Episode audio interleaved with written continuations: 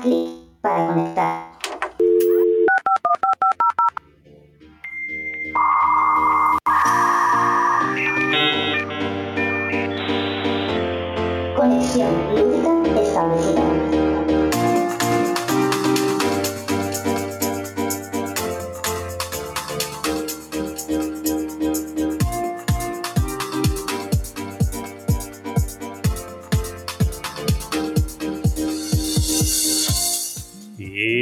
Volvemos con otro programita. Yo no sé tú, Guismo, pero un servidor todavía tiene ganas de levantarse y decir, coño, que estoy en una casa rural en la Sierra Norte de Madrid. Pero ¿Y- no. y dónde, dónde está la gente? ¿Quién hace el café? Claro, claro, exacto. Por ahí van los temas. ¿Y qué partida tenía yo ahora? Pero no, se acabaron las CLC y bueno, pues nosotros volvemos a la rutina, volvemos a meternos aquí en el estudio de grabación. Cada uno en su puta casa, Bueno. pero en el estudio de grabación. Y además con invitado, que lo tenemos ya por aquí. Tenemos por aquí un invitado. Además, esto, esto ha partido de ti, Guismo. Así que voy a hacer que tú hagas de anfitrión aquí en nuestra casa. Vale, bueno, pues, pues lo presento ya directamente, ¿no? Tenemos a Álvaro, alias Wifi, para el que no lo conozca o el que sí. Eh, miembro de la anterior cuadrilla de Jugando con Dados en el podcast. Me imagino que de socio seguirá siendo miembro. Y una persona con la que se puede disfrutar muy bien de ese juego que es la vida. Eh, eh, Claro, es que es mi juego de bluffing favorito. Así que, bueno, saludar a todo el mundo que nos está escuchando. Hola, ludópatas, ludópatas del mundo. Solo un mensaje de esperanza y es que se puede salir de esto con ayuda, pero ¿para qué? ¿No? ¿Para ¿Para qué? qué, vamos a salir de esto? La ayuda es muy cara. Con esa ayuda te compras dos juegos, tranquilamente. Exactamente. Bueno, a estas alturas igual uno, ¿eh? Bueno, Bueno, a ver, si hablamos al mes y una sesión por semana de psicoterapeuta, perdóname, pero me da para dos juegos, ¿vale? Que están muy caros. Depende de la ayuda que necesites. Bueno, pues hoy tenemos invitado para hablar de un tema, que bueno, será el tema central de- del episodio, y es un tema que, oye, que tengo muchas ganas de, de aprender porque he ido descubriendo eh, pues una editorial de jueguecitos pequeñitos, que es de la que vamos a hablar hoy, y que, bueno, que tiene nombre, que tiene mucha cercanía con mi tierra, ¿vale? Que aquí sería Jabugo Oin Games, pero bueno, en general es Oin Games, a seca. Sí, Pero bueno, juegos pata negra, ¿no? Eso sí. Vamos a hablar de ellos, Oink. Oink. oink. Oink mismo. Bueno, pero antes de esto, eh, bueno, estábamos haciendo la introducción hablando de que echamos de menos pues despertarnos en medio de las jornadas de la CLC de este, de este 2022, que bueno, ha sido como siempre una experiencia, y tenemos audios y bueno, y algún comentario de la gente que ha estado por allí. Así que, si os parece bien, vamos a, a escuchar ¿no? un poquito qué opina la gente que ha asistido a la CLC, ¿vale? Y con la lagrimita en el ojo. Venga, pues vamos al lío.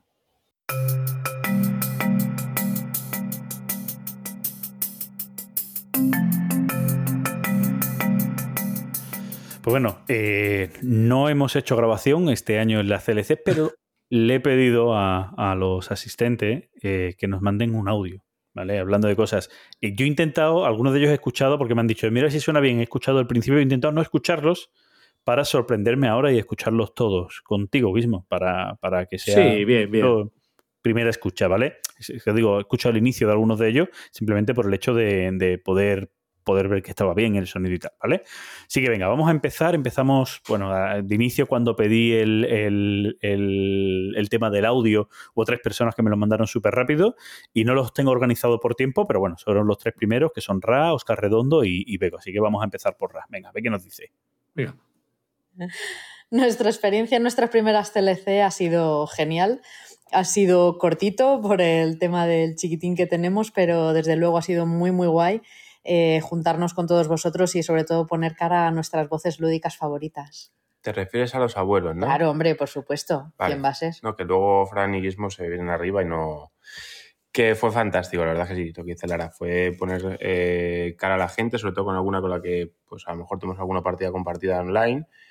Eh, y bueno, fue una pena no poder estar más tiempo para, para poder hablar con todo el mundo, pero al final, bueno, te sientas, te pones a jugar, hablas y ves a la gente que, que tienes ahí, pero hasta que no te juntas en otra partida con otro, pues a lo mejor no te da mucho tiempo a tener una conversación más- mucho más larga por el tema de conocernos. Y como juego, pues la verdad, jugamos al Win- Winner Circle. eso que nos enseñaron los abuelos. Eh, según ya, no conocíamos el juego de nada y la verdad es que fue súper divertido. Nos pasamos en grande con ellos, con Fantaso y con, y con Sara. Echamos unas risas muy, muy grandes, muy grandes. El juego igual se viene para casa, ¿eh? No sé yo. Sí, es probable. Bueno, eso va a ser una, una tónica, creo yo. ¿eh? Aquí la gente, cuando Sí. llega a la CLC, acaban llevando juegos, juegos para casa. Bueno, eh, Ray Lara, Clara, no me equivoco de nombre, ¿no? Lara, sí. Lara. Disculpadme que yo soy capaz de equivocarme el nombre, pero sí, Ray Lara, eh, que solo pudieron, echaron el sábado, pues como bien dicen, pues han sido papis no hace mucho. Y bueno, estuvieron por allí el sabadito y estuvieron unas cuantas de partidas y la verdad que muy bien también. Sí, yo- O sea, muy, muy obediente, Ra, porque estuvimos con la coña de que se llevara la guitarra, ¿vale? Con el tema de que no teníamos llevó, karaoke. se. Y se la llevó, o sea, la paseó verdaderamente, pero, pero bueno, muy obediente, muy obediente, muy guay, muy guay. Yo, vamos con el digamos, siguiente. Coincidí con ellos en la comida. No, no pude jugar, pero bueno, al menos coincidí con ellos Sí, en la yo- comida. a ver, claro, es que es, es complicado, ¿no? Cuando somos muchos y hay gente que está muy poquito tiempo, es complicado y más. Y es vinieron el sábado. El viernes sí hicimos un poco más de empezar jugando a parties y tal, con un poquito los que estábamos llegando y tal. Pero claro, el, el sábado ya había más partidas un poco ya más largas y estas cosas y ya pues costó, costó un poquito más. Pero bueno, Venga, vamos a ver qué nos dice por aquí Oscar Redondo. CLC 2022. ¿Qué tengo que decir? Pues que espectacular, como el año pasado. Eh, con ganas de que se repitan las, vamos, que se repitan, no, que lleguen las siguientes. Yo pondría dos, tres CLCs al año sin problema. Eh, un sitio espectacular para poner cara a gente que no conoces, eh, con la que has hablado en el canal de Telegram del, del, del podcast eh, volver a ver a quienes conoces, eh, sobre todo pues ver a, Gizmo, a, a, Fran, quienes han hecho esto posible, que nos juntemos todos, gente fenomenal. Vamos, eh, entré en el canal hace pues, año y medio, dos años, he descubierto a gente pues que la verdad no solo lúdicamente, sino que en otros sentidos pues me parecen lo más. Eh, no sé qué más decir. La verdad que con ganas de que se repitan, me han sabido a poco, yo en vez de tres días pondría una semana. y en casa parece que va gustando mucho y quizás el año que viene se me anime toda la familia. Veremos qué, qué pasa. Solo me falta pues ver si la peque me va a aguantar jornadas maratonianas. El tipo de juegos, pues yo creo que ya con sus limitaciones me lo va a hacer y, y bueno, pues ya veremos, lo iremos viendo. Eh, gracias por todo. Eh, un placer ver a la gente de siempre y a, y a, los nuevos y que el año que viene pues más y, y mejor. Bueno, bueno, bueno, Pues bueno. las... Ahí, ahí, para, para, para, que se me va el siguiente, se me va el siguiente, ¿vale? Paramos ahí.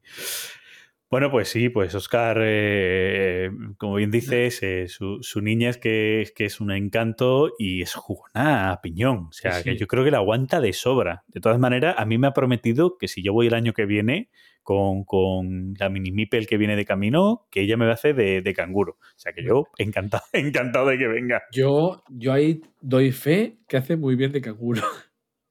La pobre, vale, vale, la pobre pero, tiene claro, paciencia. Pero...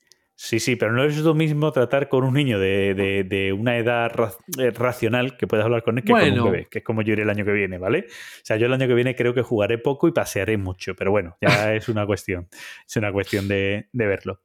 Vamos con la, con la siguiente, que es otra de las personas que solo pudo venir un, un día, pero, pero creo que se lo pasó bien. Vamos a verlo. Pues qué decir de las TLC, que tuvieron lugar en una casa preciosa en la Sierra del Rincón de Madrid que es un lugar estupendo y maravilloso que no pudimos disfrutar porque tuvimos la mala suerte que diluvió, eh, pero genial, es un sitio del que se puede beber del grifo, ¿eh? guiño guiño, y nada, que lo pasamos, que lo pasamos muy bien, que teníamos muchas, muchas ganas de jugar y por suerte más juegos que horas para jugarlos, que tuve la inmensa suerte de que quienes se sentaron a mi mesa eh, pues fueron personas encantadoras con las que me reí y lo gocé muchísimo, que estoy muy agradecida de haber conocido o haber repetido ya mesa y, y ratito. Y nada, que ojalá el año que viene mmm, más y mejor. Eh, ojalá encarguemos mejor el tiempo y que eso no es culpa de nadie al final, pero bueno, también tuvo su encanto porque nos salimos de la casa y nada, poder ir más tiempo y nada, que, que ojalá más. Bueno, Lo del tiempo, lo del tiempo eh, nada, sí, total.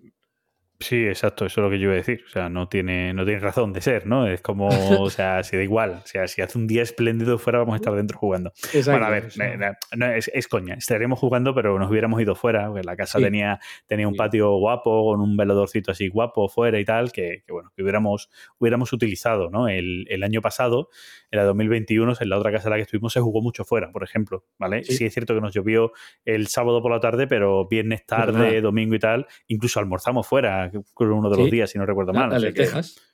Sí, sí, sí. O sea, que, que- que muy bien, muy bien. Bueno, el siguiente creo que tengo dos audios que creo que son iguales, ¿vale? Ahora, ahora lo descubriremos, Sí, como digo, sí, no lo he de escuchado. Víctor- sí, de Víctor, si es el de Víctor, son los dos iguales. Solo dos iguales, vale, pues, Sí. pues voy a poner uno de ellos, ¿vale? Voy a poner uno de ellos y ya está.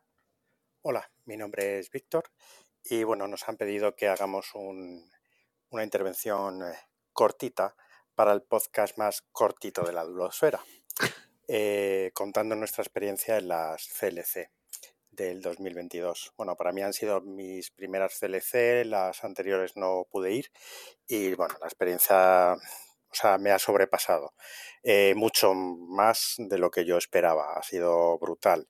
Eh, me he sentido muy cómodo. He, desvirtualizado a un montón de gente, que es lo mejor, pero es que me he encontrado cómodo con todo el mundo, jugando con todo el mundo, compartiendo charlas, risas. mm, Ha sido brutal. Vamos, mm, estoy deseando que lleguen eh, las, del, las del año que viene. En cuanto a juegos, pues mm, he probado un montón de cosas nuevas que no había probado. Eh, soy sobre todo jugador de euros, mm, algún 18XX por encima eh, que hemos jugado online precisamente con esta comunidad y que me han gustado mucho. Y bueno, aquí pues he conocido eh, los Cube Rails que me han encantado y sobre todo los juegos económicos. Ha sido lo que más. Como juego quizá que más me ha llamado la atención serían eh, el Acquire, que me ha parecido dentro de una sencillez brutal, un juego súper tenso y que, mm, que me ha encantado, me ha llamado muchísimo la atención. Y luego también, bueno, pues que por fin he probado un Splotter, que ha sido el Bus, un juego que, con el que he sufrido y he disfrutado casi a partes iguales, casi más sufrido que disfrutado, porque es, eh, es muy, muy eh, tenso. Eh, pero bueno, lo dicho, muchas gracias por esta oportunidad porque han sido una experiencia genial. Hola, mi nombre es Para, para, Víctor. para. Esa es la segunda, que es el mismo, que me lo han mandado dos veces. Pues, o sea, Víctor, Víctor ha sido, vamos, o sea, Víctor yo creo que Sí, ha sido sí. la persona que más ha disfrutado de conocer juegos nuevos, ¿no? Porque ahí le ha dado eh, dos tipos de juegos, que lo típico. Yo recuerdo que además, previo a llegar a la CLC, hablando de los juegos que me decía, ya no conozco ninguno, o sea, que no sé si me voy a aburrir. ¿no? Era como, hostia, estáis hablando de juegos muy raros que yo juego Sí, sí, eh, y, y ha, y ha disfrutado. Sí, Eh, es, una cuestión, muchas veces, creo que tú y yo lo hemos dicho ya en este podcast, eh, que muchas veces cuando hablamos de los juegos económicos parece que van a ser juegos muy sesudos, de gente que tiene que estar utilizando la calculadora, haciendo operaciones matemáticas, y no, no, muchas veces no van por No, ahí. hay- hay de Simplemente, Hay de todo. Claro, hay de todo, o sea, también los hay de eso, pero que muchos de ellos no van por ahí. Acquire, por ejemplo, no va por ahí. O sea, tienes, al final, lógicamente, o sea, hay matemáticas, o sea, tienes que saber sumar y restar y ver cuánto está incrementando el valor, ¿no? Quiero decir, pero, pero no, no son operaciones complejas ni nada, o sea, que no, no tiene mayor historia, ¿no? Y, y, y llaman mucho la atención muchas veces, ¿no? Que son dinámicas de juego, normalmente los económicos suelen tener dinámicas de juego muy distintas a otros juegos, ¿no? Y por eso son como una categoría aparte. Entonces eso mola. Y lo de los trenes. Y lo de los trenes. Bueno, ya conocía 18XX y aquí han Sí, entrado el- los Q-Rails, que además ya he empezado a comprar también algunos. Sí, así sí. Que, que muy bien. Vengámonos con el siguiente. Bueno, Franquismo. Eh, mis impresiones o mi opinión de las. Mi resumen de las TLCs. Maravillosas, maravillosas. Lo, he pasado genial. Repetiría a ojos cerrados. eh, una experiencia estupendísima. Conocer a toda la gente que, que ya os conocía, vamos a decir, virtualmente, pero, pero estar con vosotros, pasar unos ratos súper agradables. El ambiente de las jornadas ha sido maravilloso, o sea, imposible mejor. Eh, un acierto el, lugar donde se han hecho. La verdad es que de 10, de 10, todo de 10. Y bueno, las partidas organizadas, yo, yo, vamos, como un niño con zapatos nuevos, estaba encantado, lo he pasado genial, no, no me ha faltado, siempre, a ver, eh, siempre falta tiempo. ¿Qué pega, si quieres decir, no? La única pega que le pondría, pues que, duraran más. No sé, al menos uno o dos días más, pero todo lo demás, el ambiente estupendo, todos los juegos, una gozada, la gente, lo mejor, más tiempo a lo mejor haber tenido para charrar, ya lo dije, no, es que, vamos, mmm, todo estupendo. De verdad que enhorabuena, enhorabuena a vosotros dos, enhorabuena a todo el grupo, gracias por los buenos ratos y, y esperemos que, que se repita lo antes posible. Pero bueno, gracias por todo. Eh, bueno, eh, Chimo, yo he tenido la suerte sí. que he coincidido en muchas partidas con él, de las cosas que quería probar, porque, porque yo llevaba y en otras porque hemos coincidido, que también queremos probarlo juntos y he jugado bastantes partidas con él. O sea, es, es encantador el cómo disfrutar de los juegos. Sí. ¿Vale? Sí. Y cómo analiza. Me hace mucha gracia que te para a mitad de partida, pero un segundo, un segundo. Y intenta analizar y ¿sabes? es muy divertido jugar con él, la verdad. Y, y hace muchas fuentes. Sí, también, pero bueno, eso es. Eh, cada partida es un mundo, es lo que tiene. O sea, hay opciones, Gizmo. No solo se juega como a ti te gusta, ¿vale? Ay, te estás cociendo todavía. Es que les cuece. A Gizmo le cuece una partida del Antiquity donde hicimos mucha fuente y bajamos mucho el nivel del hambre. Decía Gizmo, no puede ser. Qué poco o sea, nivel de hambre, qué poco lleváis jugado. Y no, se dio cuenta eso. que el tablero estaba muy desarrollado y dijo, ¿qué está pasando aquí? Aquí hay algo raro.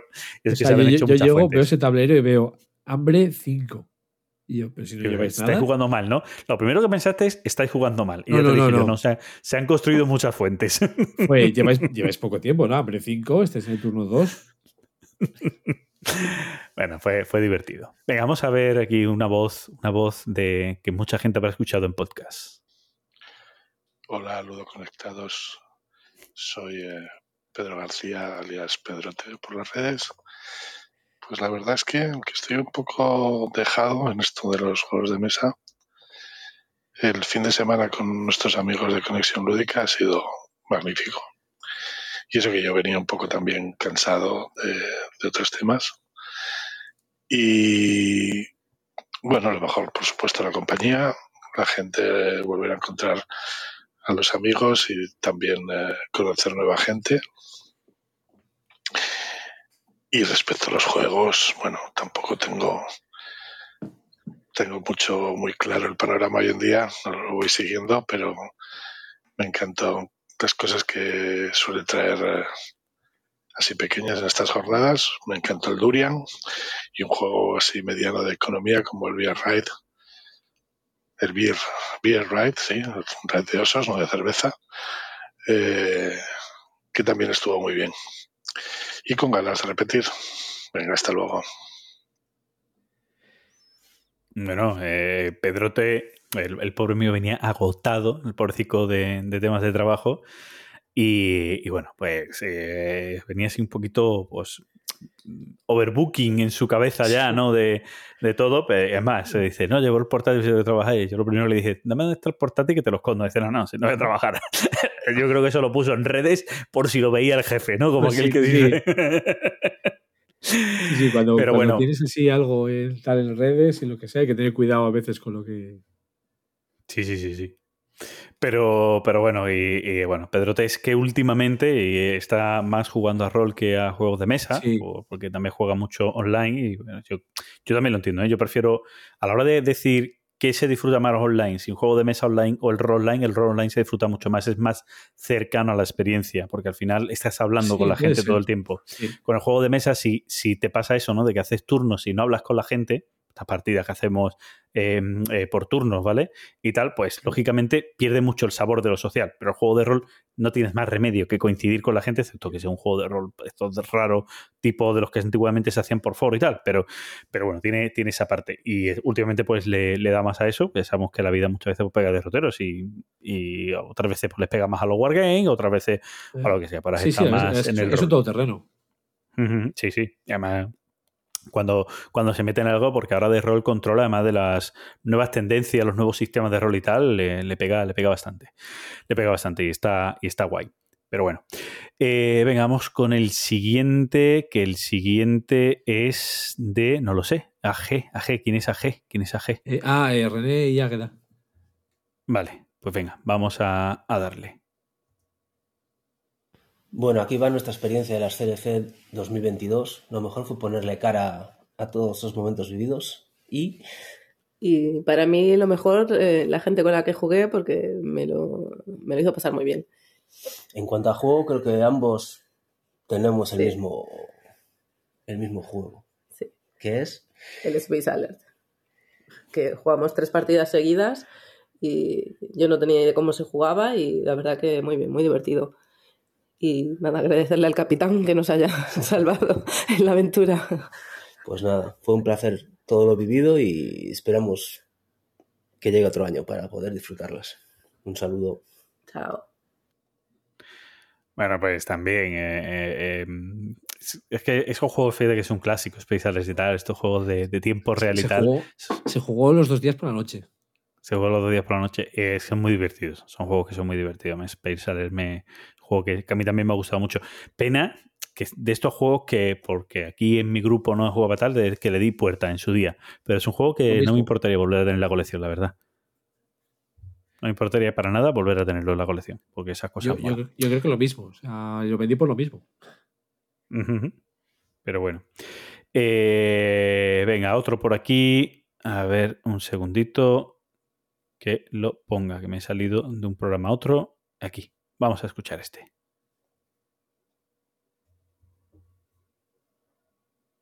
Si suena. ¿O no suena? Yo no digo nada. Bueno, pues venga, vamos pasando al siguiente. Sí, sí, vamos pasando al siguiente si no y, ya está, pero vamos. Debería, debería de funcionar. Vamos a ver. Venga, vamos con el siguiente.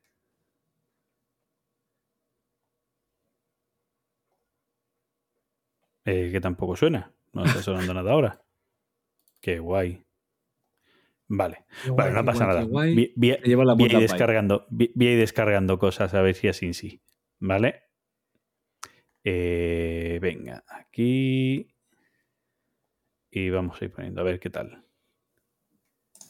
Hola querida netada de Conexión Lúdica, aquí Alejandro Torío del podcast Jugando con los Abuelos. Lo primero de todo, darles las gracias a Conexión Lúdica por montar las CLCs, un evento anual que ya tengo marcado en mi calendario y al que espero ir muchas, muchas, muchas veces. La verdad es que este año lo he disfrutado un montón. La casa rural ha estado de 10 y la gente, pues, ¿qué os voy a decir? De 11. De verdad, que con un buen rollo a tope y mucho, mucho, mucho juego, mm, pero juego del bueno.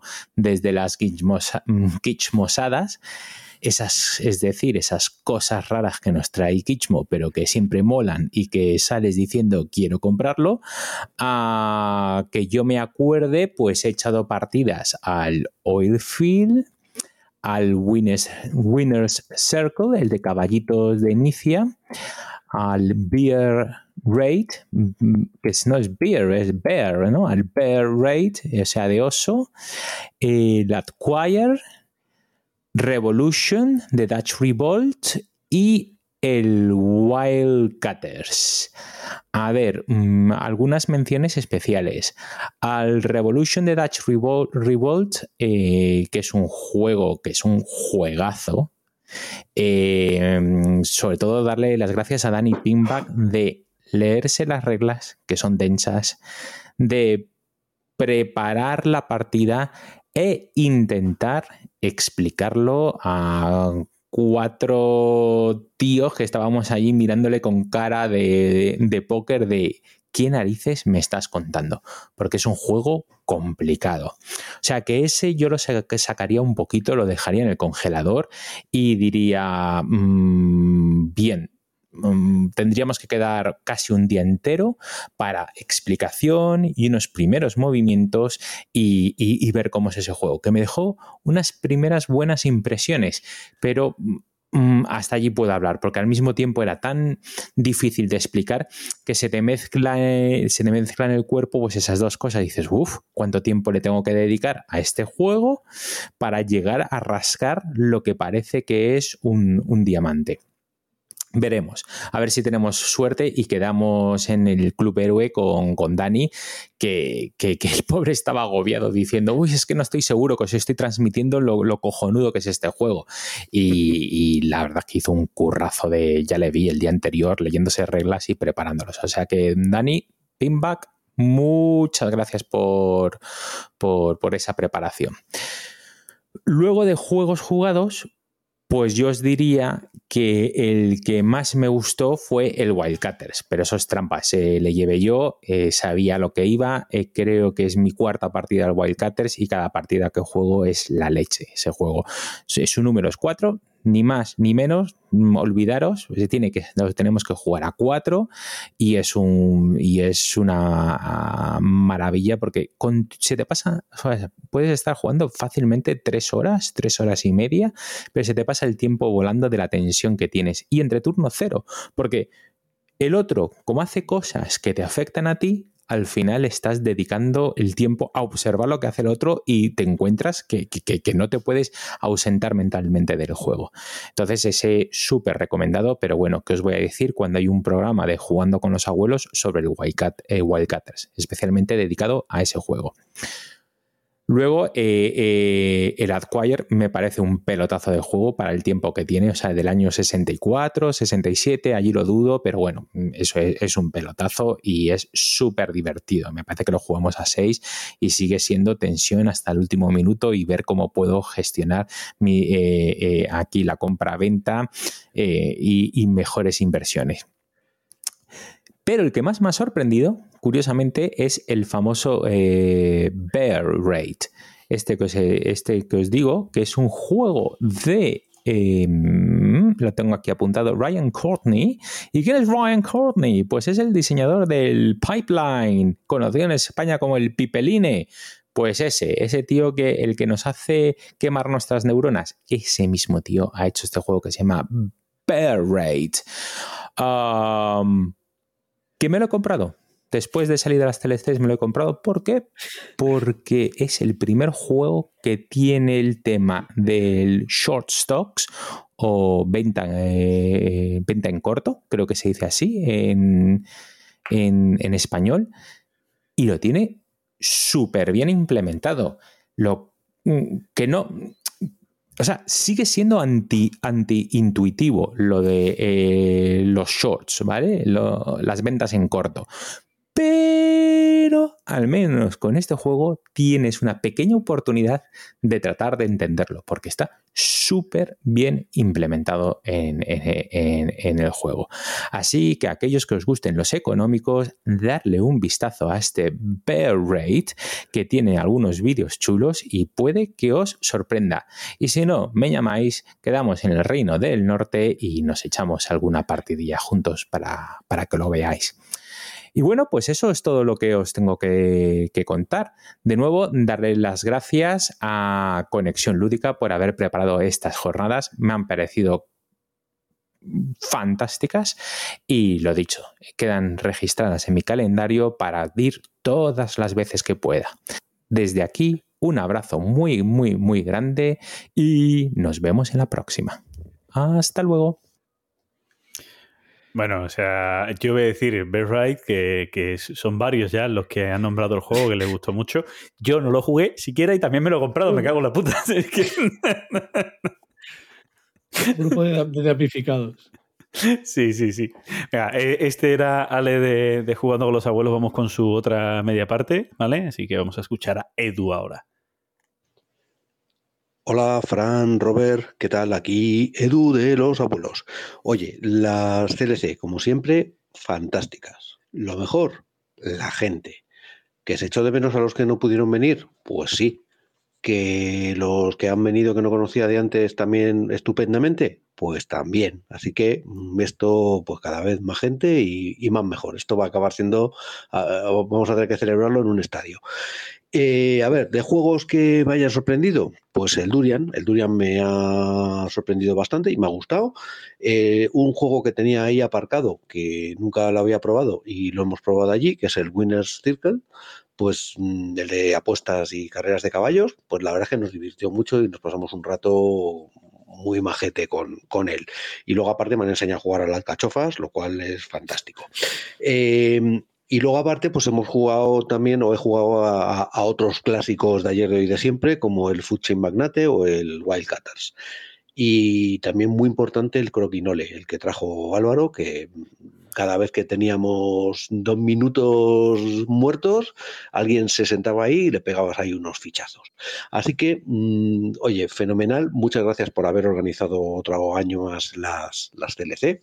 Y, y bueno, pues nada, mm, esperando ansiosamente ir a las siguientes. Venga, un abrazo a todos. Hasta luego.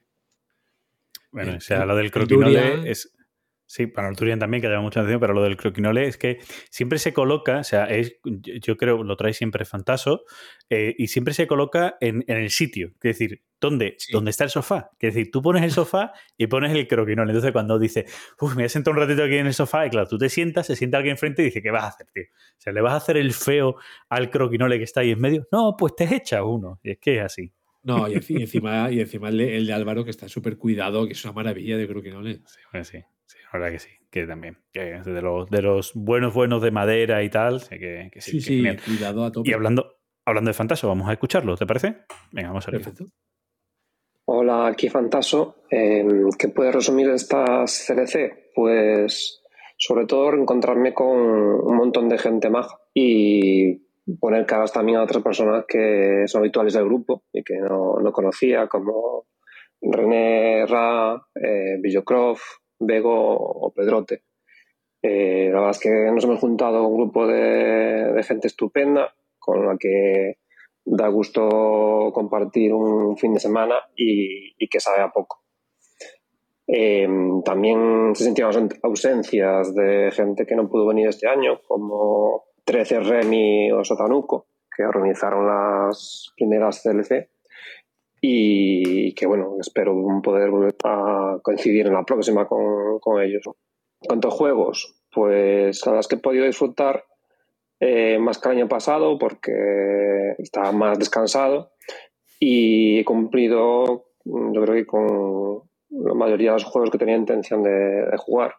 Eh, un Churchill, un Wildcatters, que me parece un juegazo tremendo, económico con mucho tema e interacción. Eh, de algunos que, que también tenían buena pinta, me llevó sorpresas el The Raid, un juego de compraventa de, de acciones con, con, bastante mala leche, y el Scout, que es un juego sencillito de, de bazas, con una mecánica de puntos negativos que le da bastante salsa.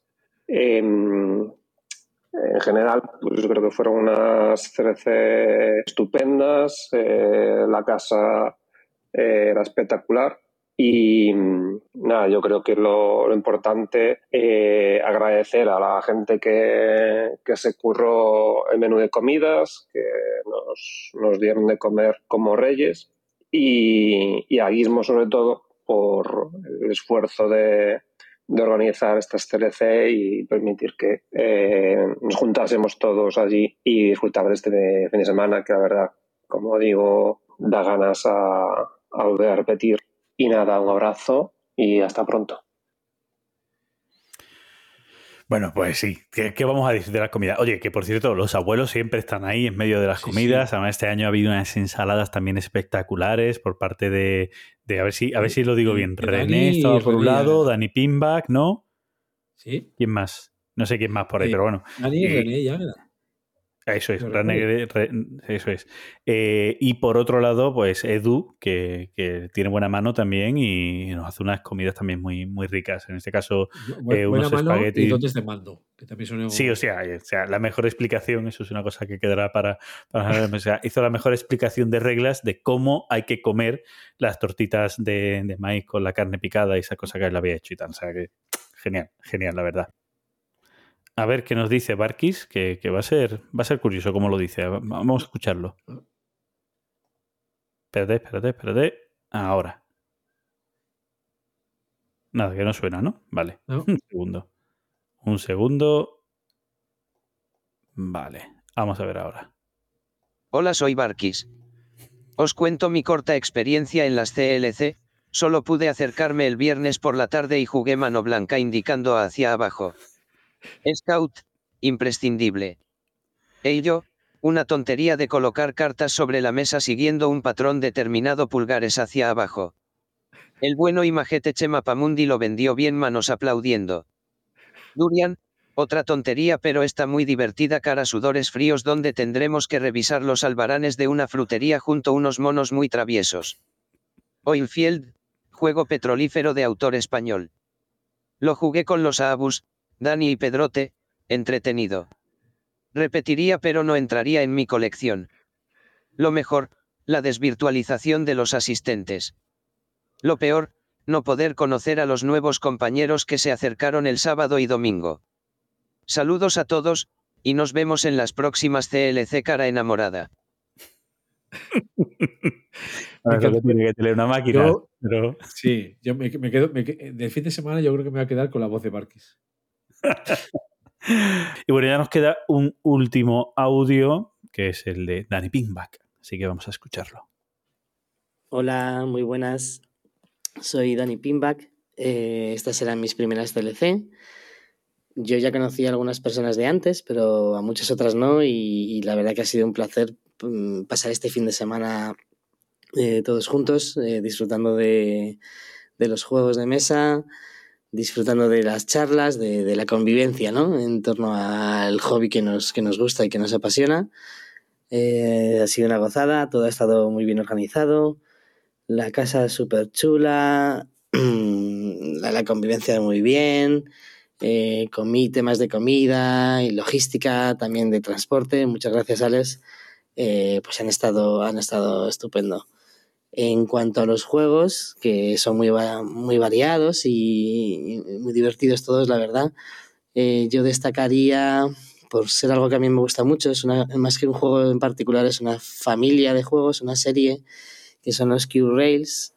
A mí me encantan y este fin de semana he podido probar tres, em, que además son del mismo autor, de Travis D. Hill.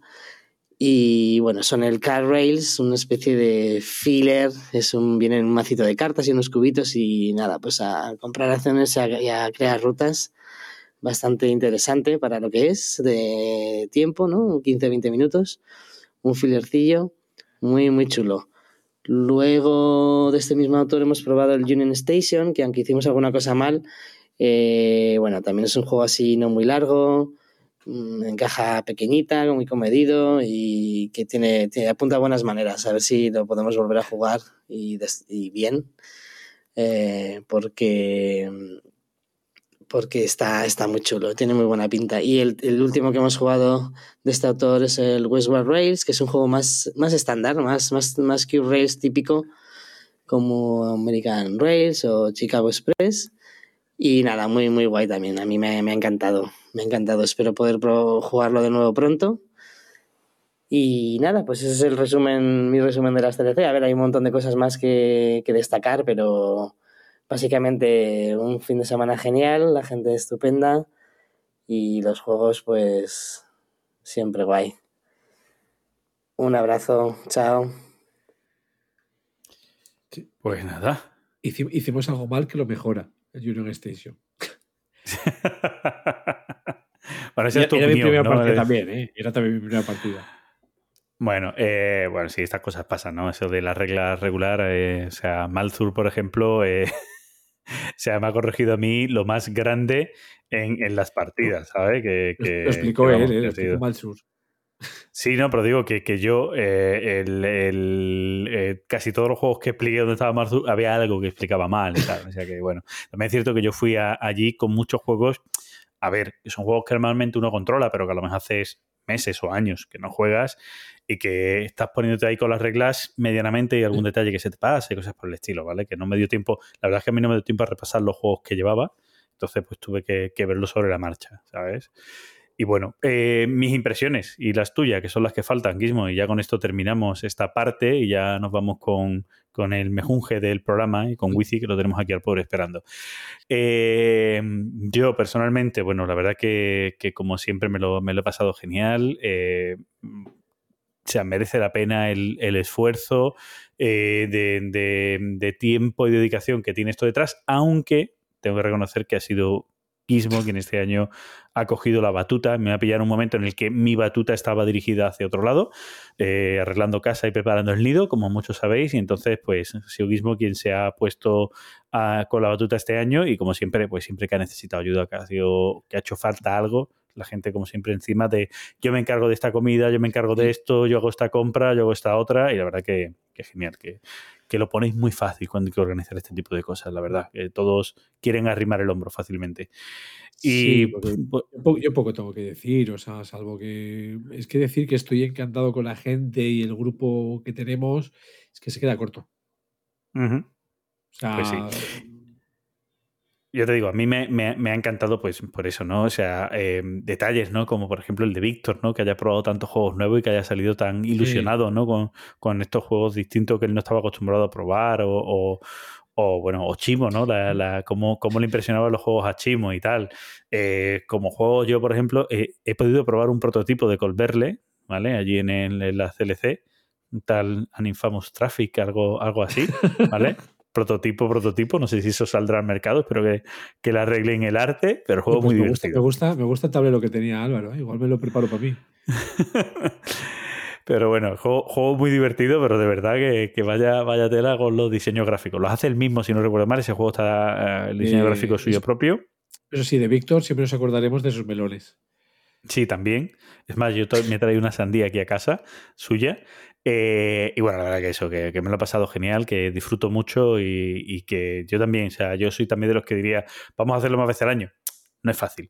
Eh, la mayoría de los que dicen esto son los que viven en el entorno de Madrid, que lo tienen muy fácil. Claro, claro. Los que tenemos que perder dos días más, uno de ida y uno de vuelta, como es mi caso, pues oye, pues ya me lo tengo que pensar más. Aún así, muchísimas ganas de, de poder encontrarme con, con todos los que han estado y a los que, a los que también hemos echado de menos, que estuvieron el año pasado y que este no, no han podido. Pues por ahí también lo han nombrado, 13, Juan, Satanuco, eh, también Jesús, que este año no ha podido venir. Bueno, toda la gente que vino el año pasado y que este año no ha podido repetir. Y como siempre también, pues encantado de haber conocido a gente que el año pasado no vino y que este año sí, que bueno, que era la primera vez que veía y tal, que también, también mola mucho pues conocer gente nueva y del, con la que interactuamos normalmente en, el, en los grupos, tanto en el Sí. grupo de Telegram como con partidas online y demás. La verdad que mola Yo, mucho. yo es que tranquilamente en este fin de semana hubiese dejado los juegos, me hubiese quedado chacha todo el fin de semana y lo hubiese disfrutado. Pues sí. Y, y yo no, o sea, alguien decía, hemos charlado poco. Yo me he hartado de charlar. Es más, ¿Sí? las partidas han ido rápidas, que tampoco hemos eh, eh, sido tortugueando un poco las partidas por hablar, pero en todo momento hemos estado hablando, hemos estado, bueno, un poco conociendo a, a la gente y demás, y la verdad que, que muy Sí. guay, muy, muy, muy guay todo. Con, ga- con ganas de repetir. Pues sí. Otra y ahora sí, nos vamos a ir al, al turrón, ¿vale? Al turrón del programa, ¿vale? Venga, hablar de juegos. Venga.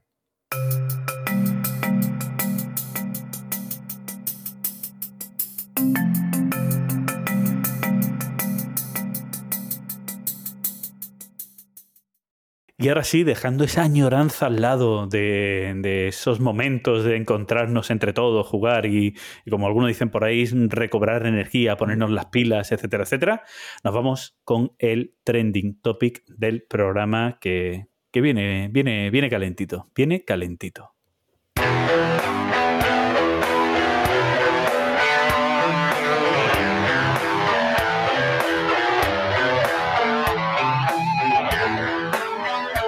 Trending Topic.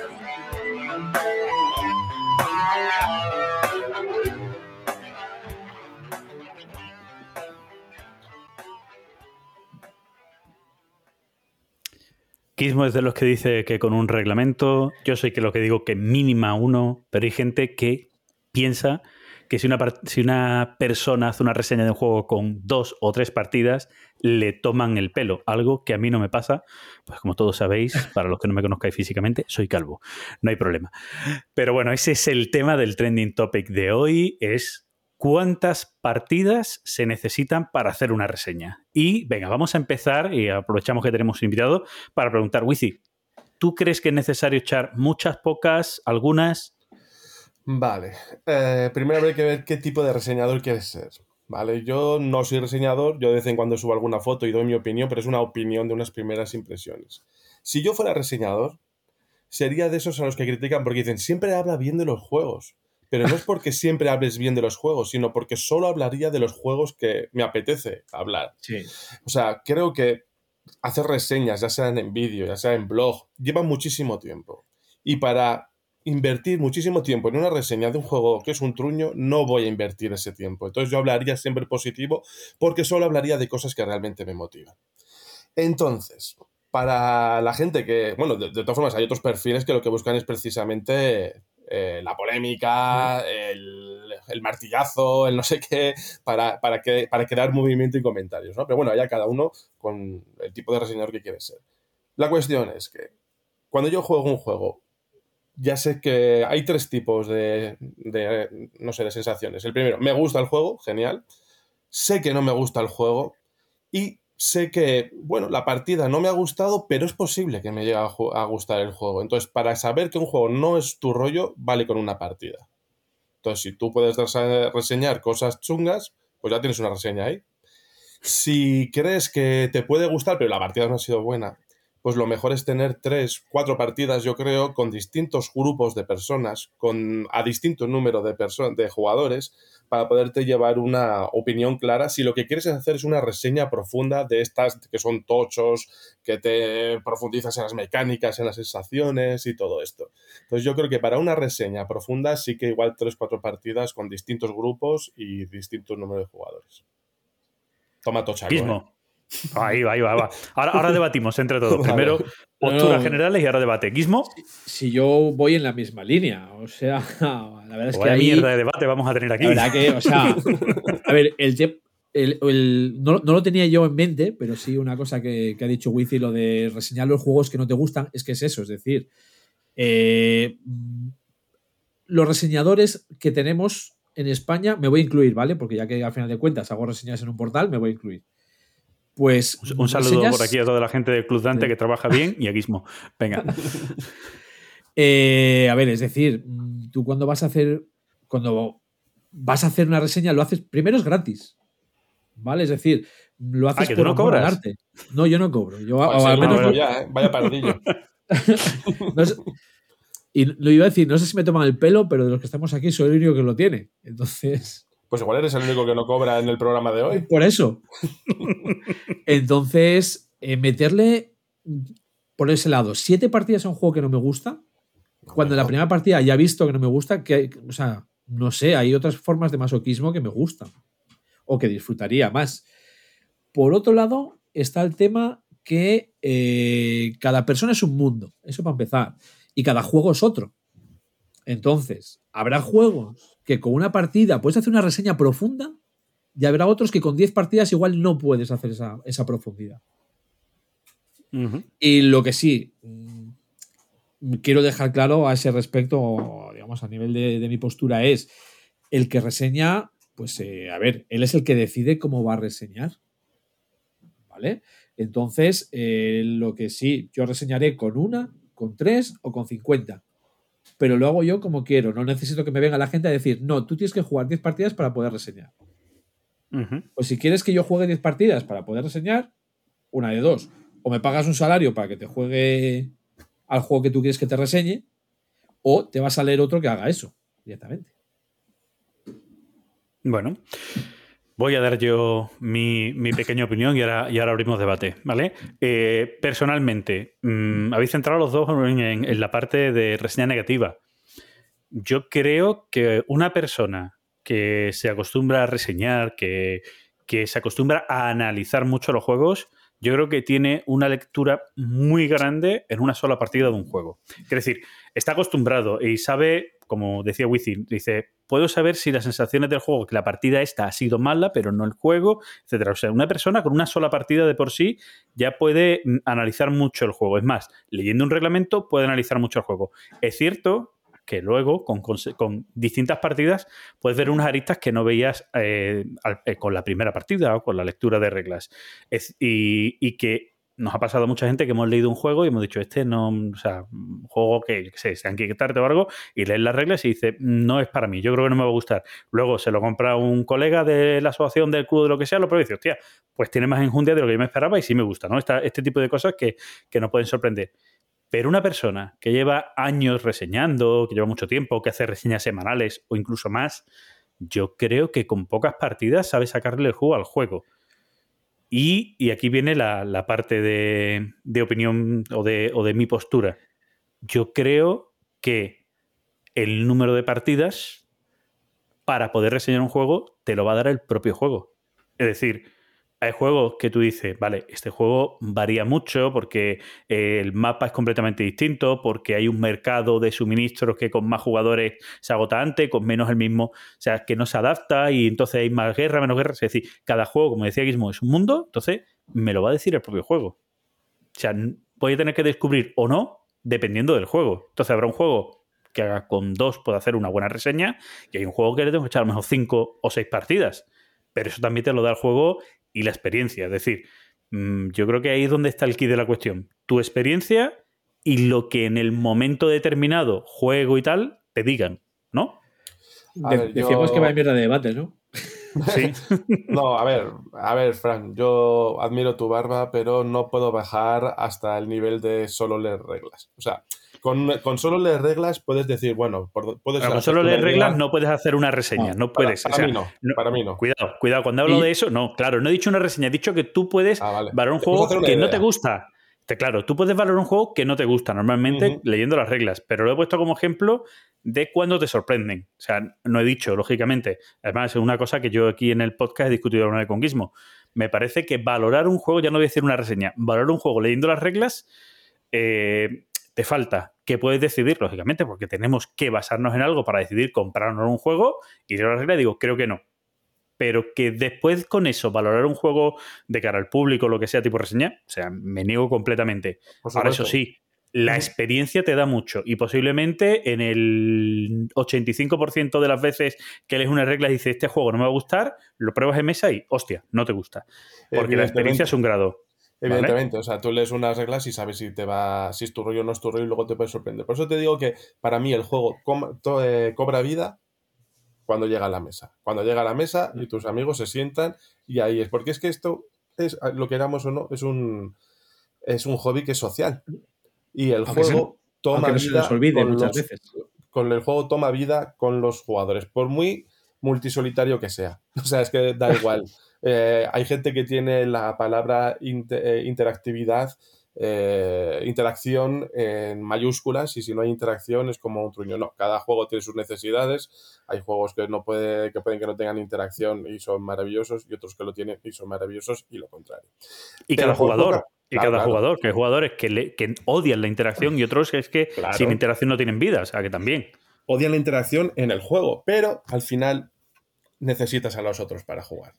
Por Sí. eso yo, por ejemplo, no soy de jugar mucho online porque a mí me gusta el mamoneo. O sea, me gusta el estar vacilando, el estar jugando y yo siempre lo he dicho, prefiero jugar a un juego que no me gusta con gente que me gusta a jugar un juego que me gusta con gente que no me gusta. O sea, entonces... mm, yo si reseño, reseñaría gente. No, no, pero, no, pero al final sí que influye mucho. Por eso decía que necesitas varias partidas porque necesitas vivir el juego con distintas personas y con distinta y ya distintos niveles, ya te digo, por número de jugadores y todo ese tipo de cosas. Pero ya te digo, yo a, a bajarme al nivel de que se, que se ha visto, vamos, eh, reseñar solo con la lectura de reglas. Oye, mira, pues, pues no, pues no. Hasta a mí me parece excesivo. Por, mucho, por, por- por mucha experiencia que tengas, porque muchas veces incluso eh, cuando te están explicando un juego, mira, la- lo que hablamos de la experiencia, te están explicando un juego y tú dices, "Mm, esto no me cuadra, seguro que esto es así, podrías mirar a ver si esto es así. Mira y dices, ah, no, es que si no este recurso no sé qué dice, ah, es que no me cuadraba que esto pudiera ser. Juego totalmente nuevo que te están haciendo la explicación, ¿sabes? Entonces sigue, con Ujú. mucha experiencia, pues al final te haces una idea, pero hasta que no lo pones en la mesa y lo juegas, no puedes tener la experiencia real. Sí. eh, aquí, o sea, el Trending Topic viene por, una pequeña polémica que ha surgido con, este tema y demás. Y, y surge porque eh, hay alguien que se siente ofendido porque alguien haga una reseña con, con dos partidas o tres que le, que le había dado un juego. Yo, por ejemplo, eh, admiro que creo que es de los que más claro lo pone a, a, a Mishi, que cada vez que hace una reseña pone cuántas partidas ha echado y con qué número de jugadores, ¿no? Que decir, pues, le he echado tres partidas, eh, dos de ellas a cuatro jugadores, una a dos jugadores, un poquito te pone, te pone esa, esa previa. Pero, por ejemplo, yo he visto a. Y voy a centrarme en Mishi, que, que- es una persona a la que sigo mucho y, bueno, que coincido en gran parte con sus gustos y en otra parte, pues no. O sea, todo lo que es escuela italiana, eh, ensalada de puntos y tal, no coincido nada con Mishi, pero en otras cosas sí, eh, coincido mucho con él. Y. eh, él, por ejemplo, sí hace valoraciones que no reseña, ¿eh? cuidado, que muchas veces cuando tienes un canal donde pues te mojas más con la noticia que acaban de dar, lo que sabes un poco del juego, eh, y la gente te pide opinión, porque al fin y al cabo estás contando la noticia y la gente en el chat te pide opinión, das una opinión previa de lo que te parece que puede ser el juego. Pero normalmente la gente no dice, estoy haciendo una reseña, te dice, oye, pues yo me he visto las reglas y creo que el juego pues va a encajar bien porque he visto que tiene esto, que tiene esto otro, pero está haciendo una valoración previa. ¿Vale? Es como cuando se hace una valoración en podcast de cinéfilos y tal, de un tráiler, un teaser de una película nueva de Marvel y sus muelas, ¿sabes? Que decir, es una valoración previa de lo cuando poco que he podido saber del juego. Cuando, cuando hacemos el, el listado de Essen, cuando echamos un vistazo y te dicen, ¿qué, qué llamó la atención? Pues Claro. Claro, ha sido pero con- con yo nunca he visto a nadie, no, vamos, personalmente, no he visto, ni escuchado, ni he leído a nadie que haga una reseña, ¿vale? Con eh, las reglas de un juego. También te digo, O muchas que tú- veces o que tú te hayas enterado. Bueno, sí, pero muchas veces también es que muchas veces malentendemos. Eh, porque yo creo que aquí, excepto cuando hemos hecho un especial de Splotter o de algo que sí nos hemos metido, hicimos el especial del Antiquity, nos hemos metido muy a saco y hemos hecho una reseña, aquí siempre que hablamos de juegos, hablamos de las partidas y demás, hablamos de impresiones. Es decir, no es una reseña. O sea, te voy a contar un poquito de qué va el juego y tal, y de lo que me ha parecido, de lo que me está gustando, no me está gustando, etcétera, pero son impresiones. Lo que pasa es que la barrera entre que la gente entienda lo que es una reseña, lo que es una impresión, suele estar compleja. En escrito se suele ver mejor, pero en formato podcast o vídeo, es, es- la Bueno. barrera es escasa. Es que también, eh, si no os importa, hablo, abro otro melón. ¿Vale? y es que, eh, ¿cuáles son tus propósitos? Esa es otra. Como reseñador, Claro. ¿qué es lo que quieres conseguir? Porque si yo lo que quiero reseñar, juegos que me gustan, por ejemplo, y tengo un canal de YouTube, hoy si quisiera, te podría hacer un una reseña sobre la alta tensión, donde me he jugado ya 50 partidas, porque es un juego que me encanta, es un juego de hace un montón de años y hasta cuántas visitas tendría con eso. Nada, ¿verdad? Nada y poco. ¿Qué es lo que necesitas? Pues estar siempre a tope, a topísimo con la última novedad, con el no sé qué y con el no sé cuál. Y hoy necesito hacer la reseña del juego que acaba de salir este miércoles y el viernes necesito hacer la reseña del juego que acaba de salir el viernes. Y entonces, con ese ritmo, a ese ritmo, eh, ¿cuántas partidas le puedes dar? Pues es que no te lo puedes permitir, porque es que tienes que estar a tope, porque tienes que sacar dos reseñas a la semana o tres.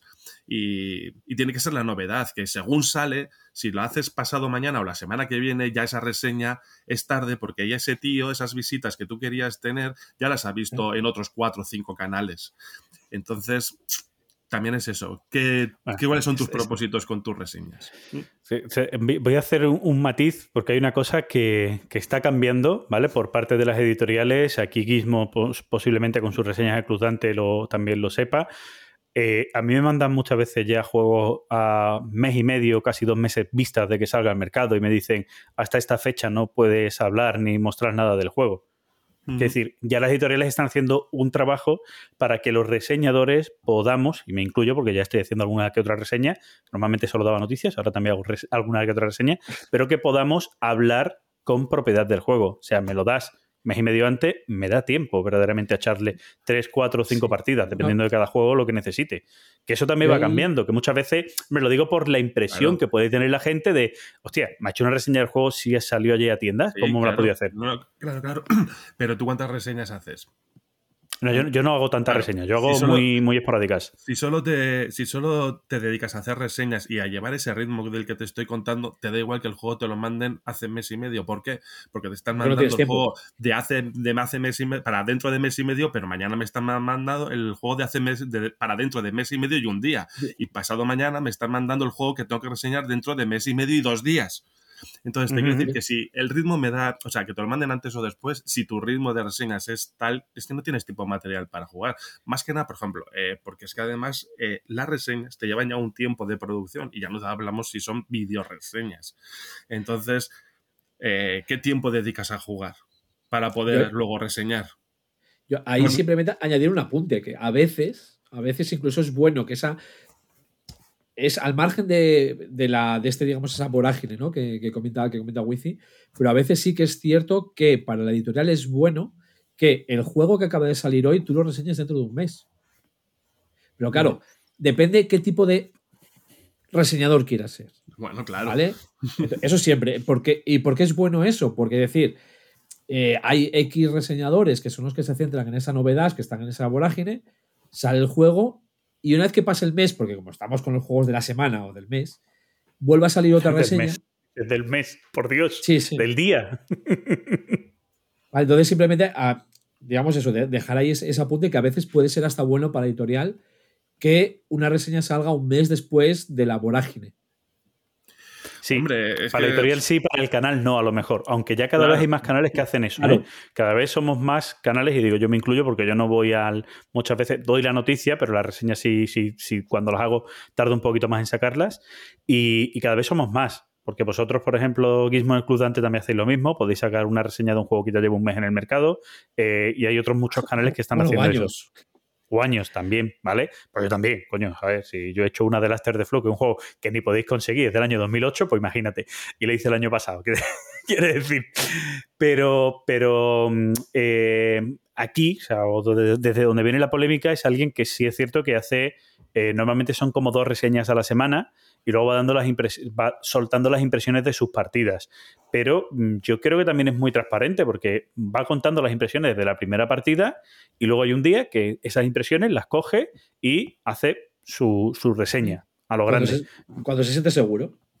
Claro, cuando Como- ya como se ve es lo que tiene que hacer todo reseñador. Pero al final es un esquema de trabajo.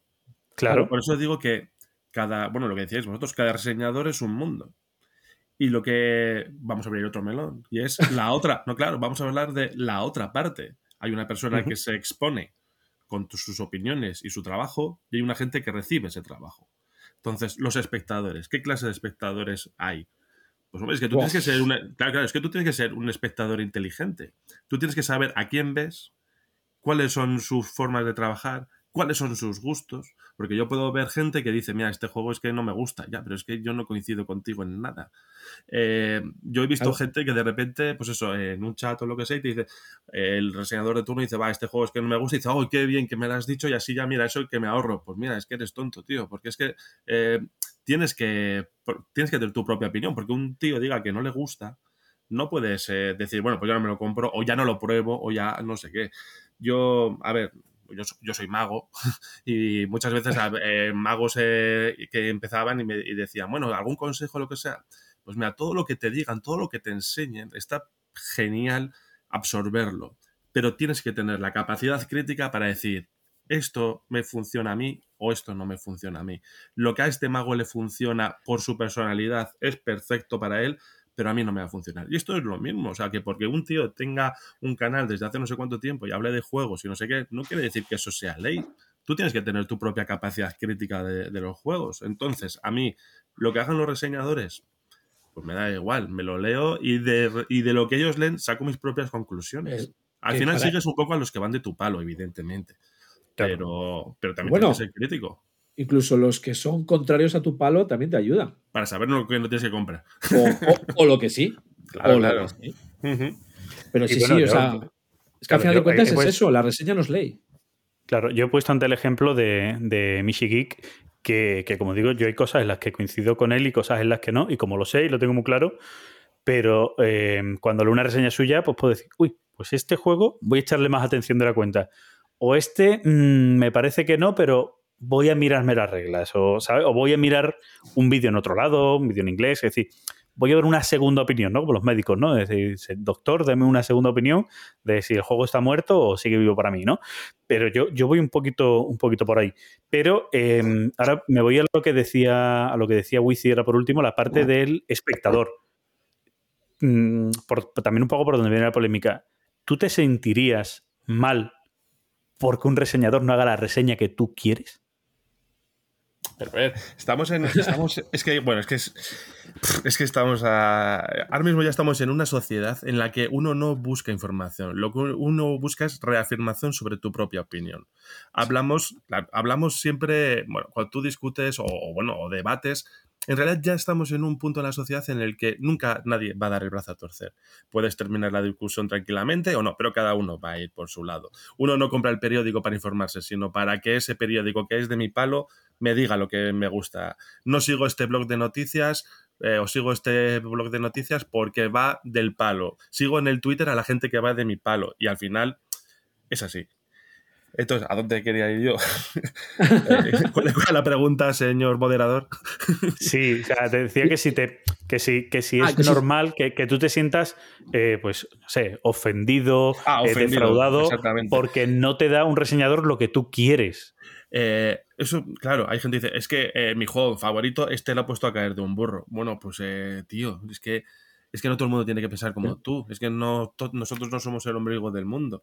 A mí las reseñas que me gustaban, es que no me acuerdo quién las hacía, hace años había un comentario que siempre que decía era que no daba su opinión sobre el juego de si le había gustado o no, sino que decía, este juego puede funcionar para este tipo de gente, para este tipo hay, de grupo. Hay a mí este que juego no va conmigo, pero si a ti lo que te gusta es un juego de no sé qué, de deducción de no sé qué, puede ser tu juego. O si tú juegas con gente más novata que no sé qué, puede ser tu juego. Entonces me gustaba eso. Yo creo, no sé si era Gurney o en días de juego, no, no me acuerdo. O sea, Gur- como- Gurney, Gurney ha hecho mucho eso, muchísimo. Eso, Además, es una no- cosa que, que a mí me gustaba de él. No me gusta este juego, pero si tú juegas de tal manera de, o con tal gente, no sé qué, puede entrarte. Entonces, al final, un tío que ha jugado tanto como Gurney, pues que tiene, tiene esa visión tan global, te puede recomendar un juego que a él no le guste sabiendo Claro. cómo eres tú. Mira, hay, hay un, un reseñador que a mí no es especialmente la persona que más me gusta por cómo, por cómo explica los juegos, porque me gusta va muy rápido y, y tal, pero que también hace eso, y eso siempre se lo he valorado, que es eh, Karajan, Kalúdica, Karajan. No ¿Karajan sé? Puede ser. Sí, creo que sí, creo que sí. es que no lo veo. recuerdo bien el nombre. vamos. El, el de la Ah, vale. calúdica, que, que siempre Sí, ¿no? sí. Decía, decía eso al final de un poco de la valoración, cuando él hacía su explicación de juego, en la valoración decía eso un poco. El juego, si, si os gusta esto, os va a gustar, si no os gusta esto, este juego nos va a gustar. Y ya después decía también a él, en este caso sí lo decía a él, a mí me ha gustado por tanto y tanto, pero sí hacía esa mención de esto es para los que le gustan esto y no es si no te gusta esto otro, ¿no? Un poquito para dejar claro hacia qué público se puede dirigir el juego. Y igual que Gurney, me parece que es la mejor forma de, de llevar adelante una reseña. Es que es la diferencia entre una reseña y una opinión. Es que una opinión tú terminas diciendo a mí me ha gustado o no me ha gustado, o me lo volvería a jugar o no me volvería a jugar. Y una reseña es este tipo de juego es este, este, este juego es este tipo de juego. Este juego te ofrece esto. En este juego no vas a encontrar esto otro. Eso es una reseña, eso es un análisis de un juego. No al final decir, mira, no me ha gustado o este juego es un truño. O sea, eso es opinión personal y habría que empezar a diferenciarlo. Por eso digo que también que la otra parte de la ecuación, que son los espectadores, tienen que, Tienen que ser saber. un poco listos de, saber- de saber lo que están siguiendo para poder juzga- juzgarlos de esa forma. No digo que, que tengan que seguir a unos a otros, sino que lo que tú sigues seas consciente de qué es lo que estás siguiendo o lo que es lo que estás viendo. Dicho de otra manera, espectadores críticos, ¿no? Claro, pero bueno, pues eh, como todo en la vida, eh, personas críticas diría yo, más que espectadores. Personas que Pues sí. en la vida, pues que tienen su propio juicio y que pueden pensar por sí mismos. Y ya está. El humano es un ser pensante aunque no se dé cuenta, sí.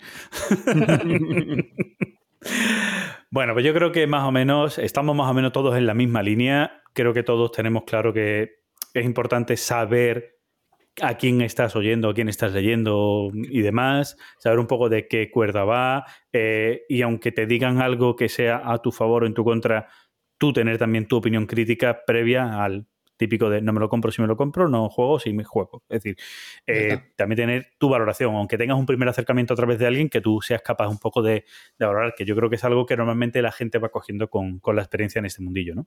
Qué bien resume, Fran, ¿eh? Qué tío. Uy, eso, resumir y, resumir y Fran suele ser un oxímoron, ¿eh? ¿Cómo lo Sí. resume todo, eh? Todo. Bueno, dicho esto, nos vamos a hablar de jueguitos, a dar nuestra opinión de juego. Categórica. Categórica, está, pero venga. opinión. Venga, vámonos. Repasando nuestro timeline.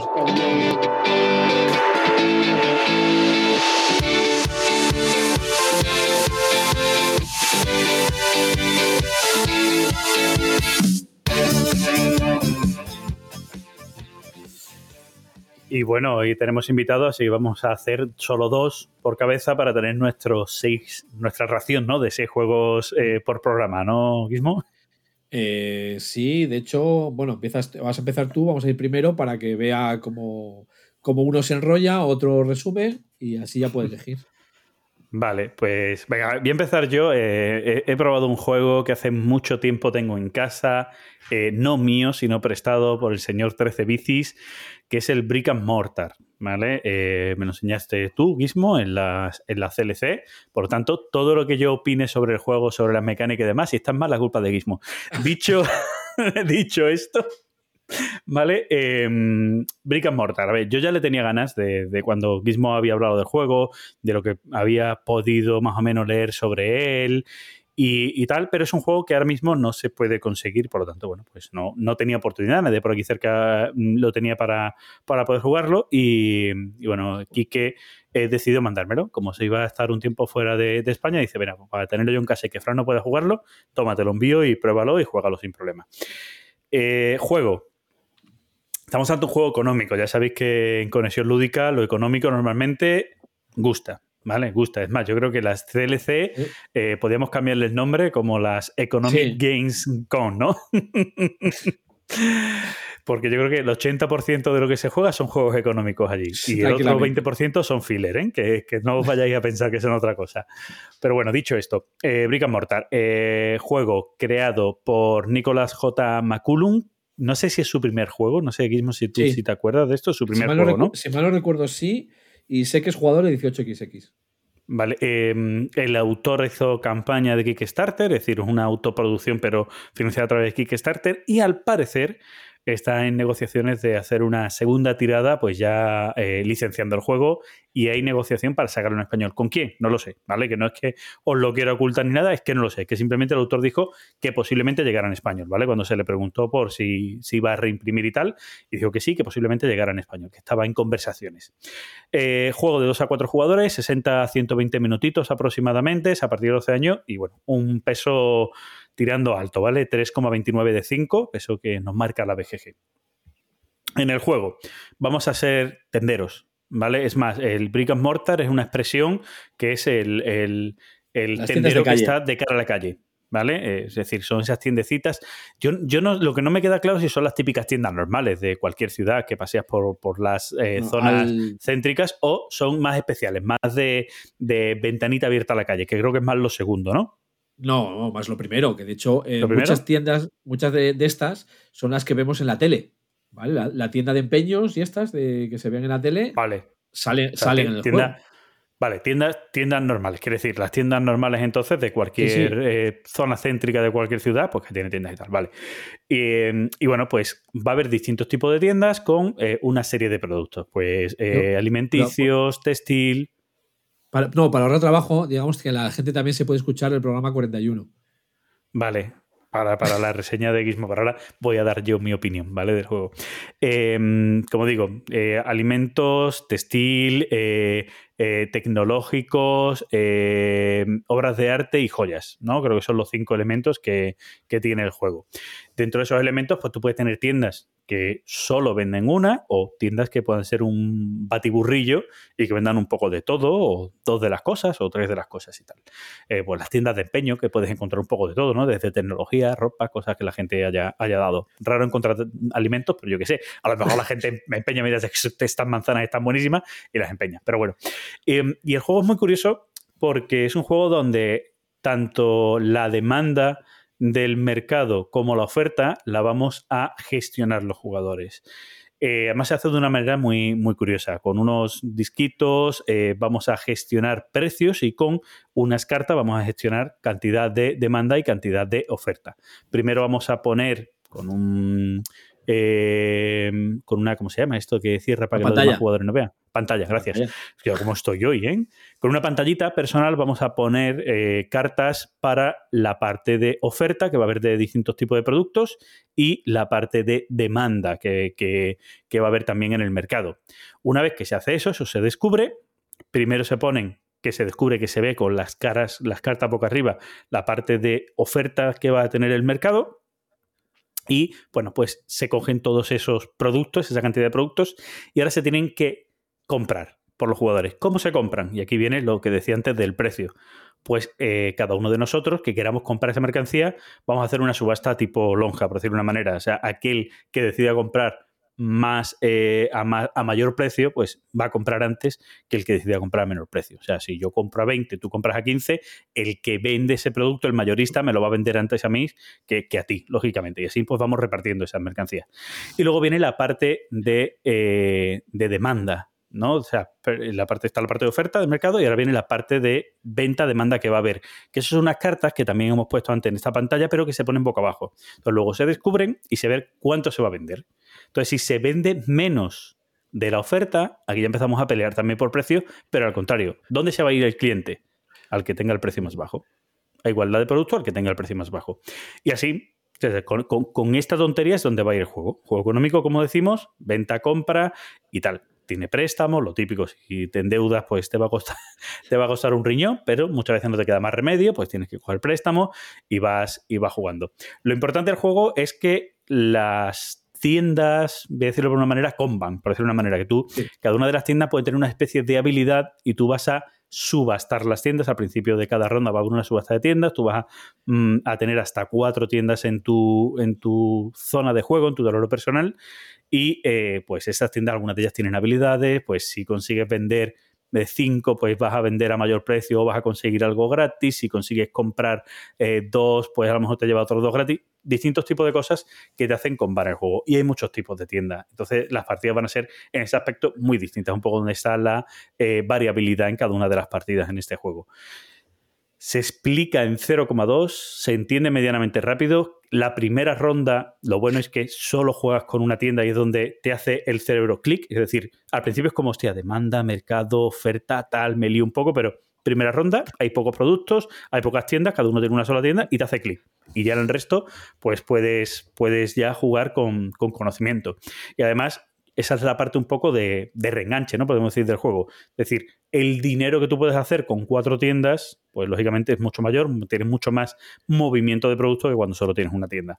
A todo esto al juego se le añaden pequeñas cosas, como que los productos se van eh, eh, Perdiendo, estropeando, perdiendo, ¿vale? Sí, se van haciendo viejos, claro. Si un ordenador que tiene un año, pues ya no tiene la misma venta, de una manera, que un ordenador que es completamente nuevo, o al contrario, o incluso hay algunas, como las casas de empeño y tal, que si es alguna antigüedad, pues vas a tener más valor cuanto más antiguo sea. O sea, tiene también un juego curioso en, la, en las tiendas, eso que va cambiándote un poquito el precio al Todas- que vendes. to- todas las tiendas tienen su toque temático, es decir, eh, la habilidad es eh, totalmente temático con, la, con el tipo Sí, de tienda que es. Además, es, es algo que es temático como, como en algunas de ellas. Hay otras que no, que no tanto. Hay otras de ellas que es cogida con pinzas, pero la mayoría son temáticos y la habilidad es lógica. Es decir, lo que decía antes, normalmente algo que lleva mucho tiempo en tu tienda va perdiendo precio, excepto que es una antigüedad, que es una casa de empeño, porque son como cosas que se van a revalorizar y tal, ¿vale? O sea, que todo tiene su, su aquel. Juego muy recomendable. Anunciaremos cuando salga en español, porque creo que es un juego que yo personalmente me voy a comprar y mucha gente creo que le puede interesar. Y luego además un juego eh, muy, muy correcto en cuanto a, a, componentes, diseño gráfico y demás. Creo que se ve todo muy bien, muy correctito. La, los disquitos, estos disquitos típicos que se utilizaban en juegos pues más de más morrer y tal, que sueles tener para contar la vida y tal, eso mismo es lo que utilizas para el mercado, la cantidad de productos que quieres comprar, el precio que quieres poner, etcétera. O sea, todo genial en el juego yo simplemente añadir, digamos, a ver, es un juego económico de esa gestión, pero si tiene, eh, digamos, tintes euro, ¿vale? Por llamarlo de alguna manera. Precisamente con esos combos de las tiendas, esa gestión de las tiendas. Y la subasta, digamos, que no he dicho que, que, hay una subasta también inicial. A la hora de comprar sí, tiendas es con subasta. Que también puede, está, puede haberla. Puede haberla, exacto. No tiene por qué, pero puede haberla, exacto. Entonces, nada, simple- simplemente dejar ese, ese apunte. Que tiene esos tintes euros, que por supuesto no son malos, ¿vale? O sea, que no. Pero digamos que no te esperes económico puro, puro. Sí, pero eso yo creo que también es un, un buen económico de, de- de entrada, ¿no? De iniciación a los juegos económicos, por, por eso mismo. Sí, que si te gustan ser, los puede euros, pues para, para empezar con juegos económicos es un buen juego. Pues esto es, así que juego recomendable por mi parte. Así que vámonos con el de Gizmo, y así Wizzy, que yo conocía este juego, Wizzy, el Brick and Mortar. Yo es que no soy muy de económicos. Los juegos económicos se me acercan demasiado a la realidad. Y mi juego económico favorito es Gizmo. La vida. La vida. No es muy favorito porque no va muy bien. Pero sí es verdad que a mí cuando los juegos se acercan tanto a la realidad, al día a día de compra acciones, quita, compra barato, vende barato y todo eso, o, o sea, compra barato, vende caro, has ganado porque no sé qué, a mí esos no me, no me atraen mucho. Pero bueno, me alegro que lo disfrutéis y si tú eres un experto y, y lo recomiendas a todas esas personas que te escuchan y que tienen crítica constructiva y que y saben de qué palo vas, si les sirve tu opinión, genial. Ahí, Claro. hilando, hilando, que se llama. Claro, y es que como, como espectador crítico ahora mismo tuyo, sé que no es mi palo. Muy bien. Ha- Haces bien, pues para ti no es tu juego, pues no hay problema. El, el siguiente, vamos a seguir con la, la vorágine de las novedades. ¿Vale? Uh. Para seguir con todo. Estás ahí en la es- rueda. Yo estoy, yo estoy en la rueda porque es eh, mi compra de ese. ¿Vale? De momento es lo único que he comprado de ese. Muy bien. Voy a decir el nombre y a ver quién lo conoce. Plutocracy. Eh, no. ¿Vale? Suena Bueno, feo, el- también te lo digo, ¿vale? El nombre es un poco feo. Bueno, Plutocracia. eh, a ver, el juego es del espacio y me ha gustado. Para que me conozca, eso ya puede decir mucho. Es, eh, es un juego de pick and deliver con mayorías. ¿Vale? Ese es el, el principal, el resumen del juego es este. En el que, eh, a ver, la Tierra, pues bueno, está, hay sobrepoblación, bla, bla, bla. Bueno, es un euro. ¿Para qué me voy a enrollar con esto? Vamos a ir con las naves por el espacio, eh, de planeta en planeta, comprando y vendiendo los productos de ese, de ese planeta.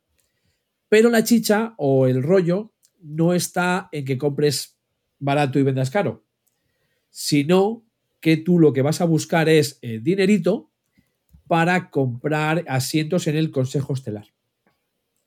Ya sea en el de los diferentes planetas, que tiene X espacios, o en el de la Tierra, que están, digamos, los gremios, o sí, los gremios, que ya esos te piden X requisitos para poder te dar unos votos. Porque todo esto, al final de cuentas, es. eh, se hace todo este jaleo por- para que al final gane el que más eh, senadores o asientos haya conseguido en el Consejo, en el consejo Espacial. Ya Pues sea. también tiene mucho que ver con la vida real, ¿no? O sea, Bueno, lo que pasa que. Bueno, un consejero en, Plu- en Plutón, pues igual no. bueno, pero, Entonces- pero tú me entiendes. Eso de Sí, tener sí, de dinero y comprar senadores y espacios en el Senado y tal. Nada, nada, na- nada que no hayamos Nada, visto. nada, no hay corrupción, ¿vale? Es el. Uf, no- ciencia ficción. ciencia ficción. Bueno, ¿te parece, eso. ¿te parece poca corrupción tener dinerito para comprar un espacio en los senados y tal? Perdóname. No, hombre, pero se hace de forma abierta, no se hace, no se hace Sí, es democrático, ¿no? Quien tiene más dinero entra, ¿no? Claro, o sea, totalmente democrático. El, el del juego, ¿vale? Para, para cerrarlo y no enrollarme mucho con él, es que eh, va con temas de tiempo. El que haya jugado al Glenmore o al Kraftwagen, ¿vale? Saben de qué estoy hablando. Es decir, eh, tú en tu turno haces todas las milongadas que quieras hacer, ¿vale? Comprar, eh, vender, bueno, salvar un alien, que puedes salvarlo por ahí. y al final tienes que viajar. El viaje te consume tiempo y ese tiempo lo vas moviendo en el tablero, no es el de puntuación, pero como si fuese un tablero de puntuación, te vas moviendo ahí. El turno va a ser siempre del que esté más atrás en ese tablero.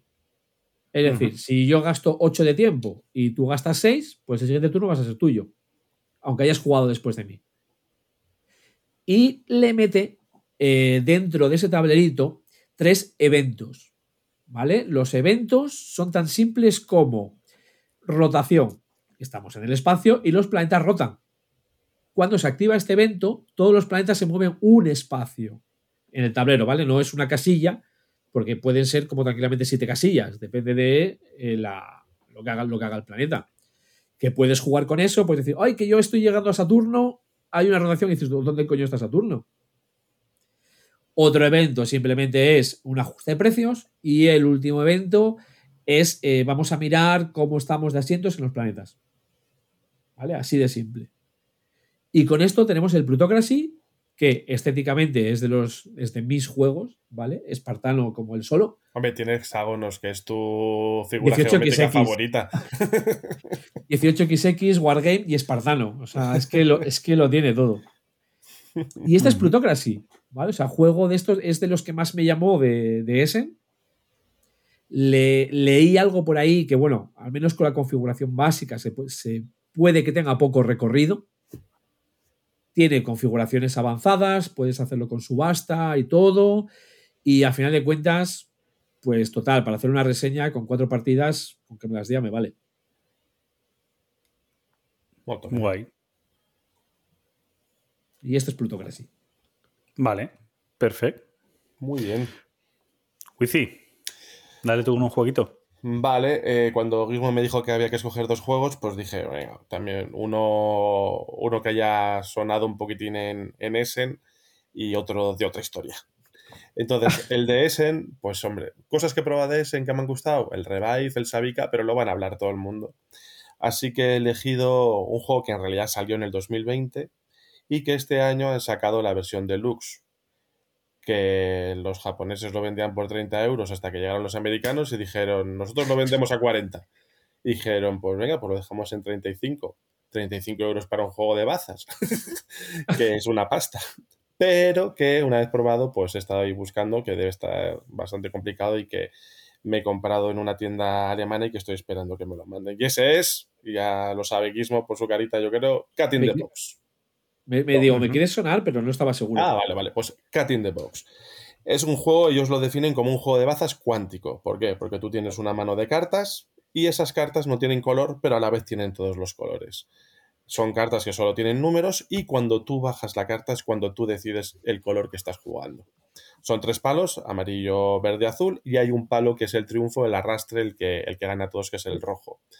¿Qué es lo que pasa? Que cuando tú bajas una carta, tenemos un tablero con todos los números y todos los colores, dices, pues este es el 8 azul, tú tienes un tokencito donde pones en la casilla del 8 azul. Por lo tanto, en esa ronda nadie va a poder ga- jugar otro 8 azul. La verdad es que está muy Pero la- bien pensado. Sí, La carta, la carta sí tiene el número, ¿no? Tiene o sea, el lo que tú eliges es el color, lo que pasa es que tachas color. ya también número y color, ¿no? Sí, hombre, es que si llegan a ser todo cartas blancas y que te cobren 35 euros y que Claro, fuese un claro. juego de psicología. Entonces, eh, lo chulo es que te vas también posicionando en ese tableto de- en ese tablerito de, de números, ¿vale? Que Cuando dices el 8 rojo, el 8 azul, el 7, no sé qué, tú vas poniendo ahí tus tokens e intentas ponerlos de una forma ortogonal. ¿Por qué? Porque ¿cuándo acaba la ronda? Cuando jugamos todas las bazas menos una, aunque cuando te reparten, bueno, cuando te reparten las, cartas, una la quitas de seguro y de las que quedan solo vas a jugar todas menos una, o sea, hay una que no vas a jugar. O cuando alguien peta. Cuando alguien peta. Cuando se produce una paradoja. Yo he ido diciendo lo que he querido jugar. eh, cuando de repente alguien tira azules en esa baza, yo digo, no tengo azules, tiro este 8 amarillo. Claro, tengo que quitarme el palo azul. Ya en toda esa ronda no voy a jugar azules. Me estoy quitando un montón de huequitos en ese tablero donde voy a poner mis tokens. Entonces, en la última baza o en la anterior, tú tienes ahí dos o tres cartitas que dices, tengo un 2 y un 3, y solo queda el 2 rojo y el 3 azul. Si juegan antes que tú y quitan esos, esos huecos, pues estás creando una paradoja, porque tú tienes un 2 y un 3 donde no, no- no lo puedes meter en ningún lado. ¿vale? Y tú petas al final. En ese momento la ronda acaba inmediatamente, nadie se lleva la baza. Y entonces la forma de puntuar es curiosa, porque lo primero que has hecho en esa ronda es apostar cuántas bazas crees que vas a ganar. Si has acertado, te llevas los- la- un punto por cada baza que has hecho y donde te has colocado en el tablerito, un punto por la zona más amplia octo- octogonalmente. Es decir, si has puesto tres seguidos, pues son tres puntos más. Si no petas y no la has acertado tu apuesta, pues solo te llevas un punto por cada baza.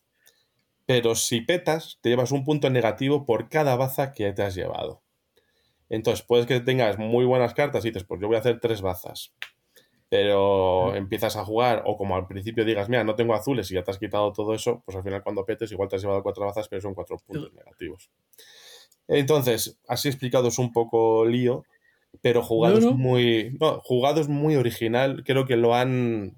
Lo han resuelto muy bien. Y si te gustan los juegos de bazas, tenéis que probarlos. Si es que os gustan, vamos. Y luego Yo, lo que- a ver, Dime, sí, dime. No, no, dale, dale. Y luego lo que digo es que es verdad que cuesta 35 euros. eh, y, pero bueno, la versión deluxe, que es la que han sacado este año, está bastante bien. Los tokencitos son de cristal así como plastiquete transparente bonito. Han sacado el tablerito para esto. eh, está, está bonito la versión deluxe. Tampoco es que sea deluxe de, de lujo, pero es que la, la versión del 2020 era una baraja de cartas. Que igual, bueno, igual. Yo no, yo lo que voy a decir es, a ver, yo soy muy crítico con los juegos de bazas. Y con lo que me has dicho, probarlo me apetecería. Pero te gustó el Scout. Y es de bazas también. Ajá, eso es lo que Ajá. dices tú. Luego volveremos a la polémica del Scout. No, pero sí, este es un juego de bazas. Yo creo que, eh, eso ya te digo, a mí sí que me gustan los juegos de bazas y me, me parece original y que lo han resuelto muy bien. Las veces que he jugado con todo el mundo al, al que lo he jugado, la gusta. Es una, una, una Sí, pocha yo- cuantica. Sí, es lo que dicen, sí. que es una, es una pucha cuántica, eso es. A mí me, me- me encanta esta, esta tendencia nueva que hay a darle una vuelta de tuerca a los juegos de baza. O sea, juegos como La Tripulación, que ya hizo eso, el Jekyll and Hyde, que también es, es juego de las bazas, pero no es las bazas en sí, es la diferencia de bazas que ganes el uno contra el otro. Es decir, que están sacando cositas que, que me parece que, que está guay, que, es, que exploren esas mecánicas, está guay. Le da Sí, una vuelta de tuerca es curiosa. siempre han salido juegos de bazas, pero más o menos dentro de un terreno conocido. Sin embargo, Exacto. las dos que estás diciendo, eh, tanto este como la tripulación, es un soplo de aire fresco de, joder, me ha pillado a contrapié. ¿Cómo que un juego de bazas co- cooperativo? ¿Qué me estás contando? ¿Cómo que tengo números y yo puedo decir el color que me dé la gana? Eh, claro, o sea, es como que sí, que Claro. te está saliendo, te está saliendo un poco del terreno donde estábamos jugando hasta ahora. Y eso sí que me, me gusta. Es que ahí, ahí Pues sí. teníamos a Nicia, que se había hecho un viaje por España, había aprendido los juegos tradicionales y había sacado la churrera, ¿no? Entonces, ahí tienes el cinquillo con sus variantes de los city, exploradores, exploradores de tablero, Keltis, Keltis de viaje, Keltis de tablero, Keltis para ir al baño, XX, o sea, ¿También un Celtic porno? Dale tiempo. Eso.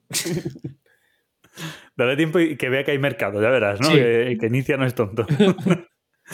Vale, pues muy guay este casting de boss. Además, eh, en- vamos, es un juego que ha sido difícil de conseguir, ¿no? A ti te lo han conseguido, pero que ha estado complicado No, de a, mí conseguir, no, ¿no? a mí no me la han conseguido. Yo he jugado con la copia de un amigo, me la ha dejado porque yo también he tenido este fin de semana, un fin de semana rural, que no me dais envidia para nada. Mm. Eh, y me la ha dejado para poder jugarlo con más gente y todo eso porque está ahora mismo imposible de encontrar. Yo lo he encontrado en una tienda alemana que decía que lo iban a recibir a principios de noviembre, pero estamos a principios de, no- de- de noviembre y ha cambiado a finales de noviembre. Entonces, bueno, tengo esperanzas de que algún día llegue. Pero bueno, en el club pedimos, le dijo, oye, que voy a pedir esto. Se fueron apuntando y pedimos cinco copias. Así que. Ujú. un clásico. Vamos, de todas maneras, es un, es un juego que tiene toda la pinta de que llegará a España sí o sí. Que Pues- casi seguro. Pues no lo sé, sé que el original era japonés y que luego la ha sacado Bezier, que es, eh, creo que es americana. Sí. Entonces sí que miré en la página americana para comprarlo cuando me entró la fiebre y la- el ansia de lo quiero ya, pero los gastos de envío se subían a 20 y pico euros y entonces ya estabas pagando pues, eh, pues mucha pasta. Que En la tienda en alemana Alemania- Bueno, la tienda alemana esta tenía 20 euros de gastos de envío, Claro. que bajaban a 16 y ya comprando entre 5 y 6, pues dices, pues mira, me sale de, estaba a 31, pues por los gastos de envío 35, pues me parece un poco más razonable. De todas formas, deciros que tengo un amigo que lo tenía, porque había hecho un preorden, y justo este fin de semana me dijo, ah, pues así lo pruebo porque lo vendí sin desprecintar, porque me hicieron una oferta que, Que no podía rechazar. Un holandés le ofrecía 70 pavos por él. Joder, yo también lo vendería, pues ¿eh? sí, todo, todo para ti, claro. Mira, yo por Claro. 300 te vendo la Antiquity. Es que no, no- no entiendo esas ansias. Hombre, a mí me, también me entró la ansia, pero no pago 70 pavos por un, un juego de bazas. El ansia, un juego de, también de- del señor Richard Garfield. Venga, eh, vámonos con, con el siguiente juego, que aquí voy a voy sobre lo seguro, ¿vale? Voy a hablar sobre un juego que ya hemos hablado varias veces de él, pero yo me quedo con la partida que echamos este, este fin de semana en, en la CLC. Bueno, hace ya dos, tres fines de semana ya, ¿no, Guismo? ¿Tres? ¿Casi? Dos. Dos, Dos. vale. Cuando, cuando estamos grabando, ese- dos.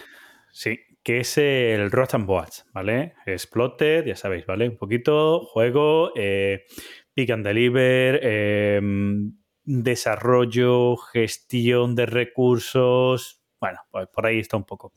Eh, juego, pues decimos, es Splotter, y si es Splotter siempre son los mismos autores, ¿vale? Eh, Jeroen Durmen y Joris Versinga. Eh, de 1 a 4 jugadores, el Boas normal, a día de hoy ya mm, la última edición es con las expansiones y con todo junto, llega hasta 6 jugadores y 240 minutos de partida aproximadamente. Estamos locos. ¿Qué dice seis. ¿Dónde vas? Yo no jamás en la, sí, sí, jamás en la vida lo he jugado. Pero llega, oye, que si quisieras, puedes, ¿vale? Que tienen los componentes para jugar a seis jugadores. Para mí es tener más colores para que podáis elegir, pero, pero jugar a seis como que Sí, no. sí. Eh, eh, lo jugamos en, en las, en las CLC, lo jugamos a cuatro o tres jugadores, ya no me acuerdo. Creo que a cuatro, no cuatro jugadores. no sí, a cuatro, cuatro jugadores. A cuatro jugadores. Y em, me encanta. O sea, em, alguna vez he dicho ¿no? que, que entre mis juegos favoritos siempre tengo la dupla de Antiquity y Rochamboa. No sé cuál de los dos está por encima de cuál. Cada uno le veo los pros y los contras. Y uno de los grandes pros de Rochamboas es la versatilidad a la hora de poder crear mapas distintos. ¿Vale? Que tú tienes los componentes hexagonales, que también soy amante de, de los componentes hexagonales. Wifi es más, la asociación de juego de mesa de bola se llama Mentes Hexagonadas, así que ya te puedes tú imaginar cómo, cómo nos molan los hexágonos por aquí. Y eh, bueno, pues con estos eh, los setas de hexágonos, pues puedes ir creando.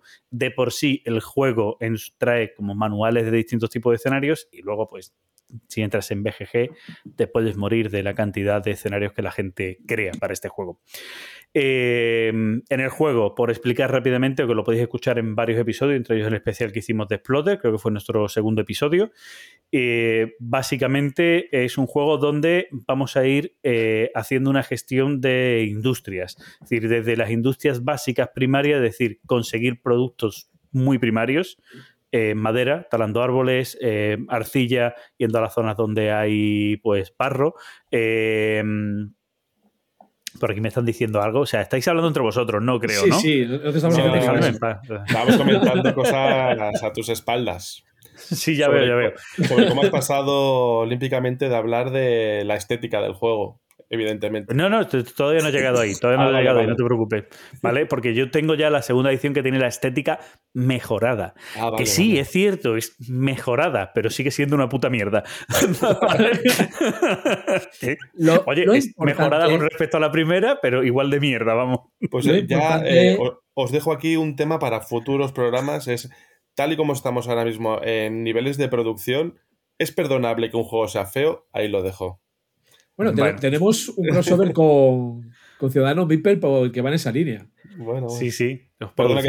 y tal. interrumpido, Fran. Nada, no pasa nada, no pasa nada. Vamos a un juego que controlo tanto que no hay problema. Bueno, decía eso, eh, industrias primarias, ¿vale? De lo que vas consiguiendo y transformación, ¿no? Que vas transformando mucho. Es decir, eh, yo consigo madera, esa madera la transformo en listones de madera, esa madera o los listones de madera lo puedo convertir en celulosa y hacer papel, ese papel lo puedo convertir en moneda, eh, incluso ese papel, las monedas y tal, lo puedo convertir en... em, em, no me va a salir ahora la palabra, acciones, ¿vale? Certificados de acciones, que es como ya el sumum de lo máximo, ¿no? El mayor valor, ¿vale? No el billete, sino que tengas acciones de una empresa. O sea, hasta ese nivel puedes llegar transformando la parte del papel. Y lo mismo con el resto de cosas, ¿vale? Y el uso que le puedes dar. A todo esto, cada hexágono eh, contiene o puedes sacar una materia primaria, luego en cualquiera de ellos puedes construir otros que sean de transformación, de manufacturación de, de esa materia primaria, y tú lo vas creando todo. Pero lo importante del juego es que las empresas que tú montas, estas industrias, no son de nadie. ¿Vale? Mm, Son industrias para que cualquiera pueda ir, llevar un producto y transformarlo. Y aquí es donde está un poco la amiga del juego. El cómo haces la logística, que es el centro de este juego, para conseguir los recursos que tú necesitas, llevarlo a los distintos sitios para que se transforme, que nadie te los quite. Y esto tiene mucho que ver con la posición y los movimientos que tú haces y con el orden del juego, que es curioso cómo se hace el orden de juego, porque tenemos como dos zonas para marcar el orden de juego. Una que marca quién va a poder decidir antes en qué posición se quiere poner, o no decidirla y quedarse en ese marcador, y que sean otros que deciden las posiciones y tú te pones donde seas, ¿vale? Decir, que tienes ahí un doble juego de ahora no me interesa, me quedo aquí para luego seleccionar primero, o voy a forzar que se busque turno para que este se ponga primero y yo luego puedo elegirse primero, y ahí tienes un- una parte curiosa. Y la otra, lógicamente, como digo, toda la logística que hagas, que seas capaz de llegar, de en unos turnos llegar y quitarle a otro la materia prima, o utilizar la, la, mm, la industria que otro iba a utilizar, o la mina para sacar el oro, etcétera, ¿no? Distintas cosas que hay en el juego. Pero todo esto, hay algunos de estos productos, solo unos pocos, que son las monedas, o sea, el oro, no que son monedas, el oro, los billetes y los certificados que dan puntos de victoria. El resto de puntos de victoria se consiguen llevando recursos a tu, a tu hogar, a tu casa, para eh, donarlos para construir una maravilla, ¿vale? Un monumento, una maravilla, que en el juego se llama maravilla, ¿no? Creo recordar. Muro, maravilla, no recuerdo bien. figurat. No, no, no. Ni figuras ni eso te lo has inventado. O sea, maravilla, Sí, creo ser, que hace. Y tú vas como construyendo ladrillitos y eso, bueno, tiene ahí un juego curioso también como de mayorías, por decirlo de una manera, porque cada fila eh, pues eh, se va a dividir por 10 puntos según el número de gente que haya ahí, porque hay también una, un ladrillo neutral. Bueno, tiene ahí una historia también curiosa a la hora de ir sacando puntos, que además es lo que dinamita al final de la partida.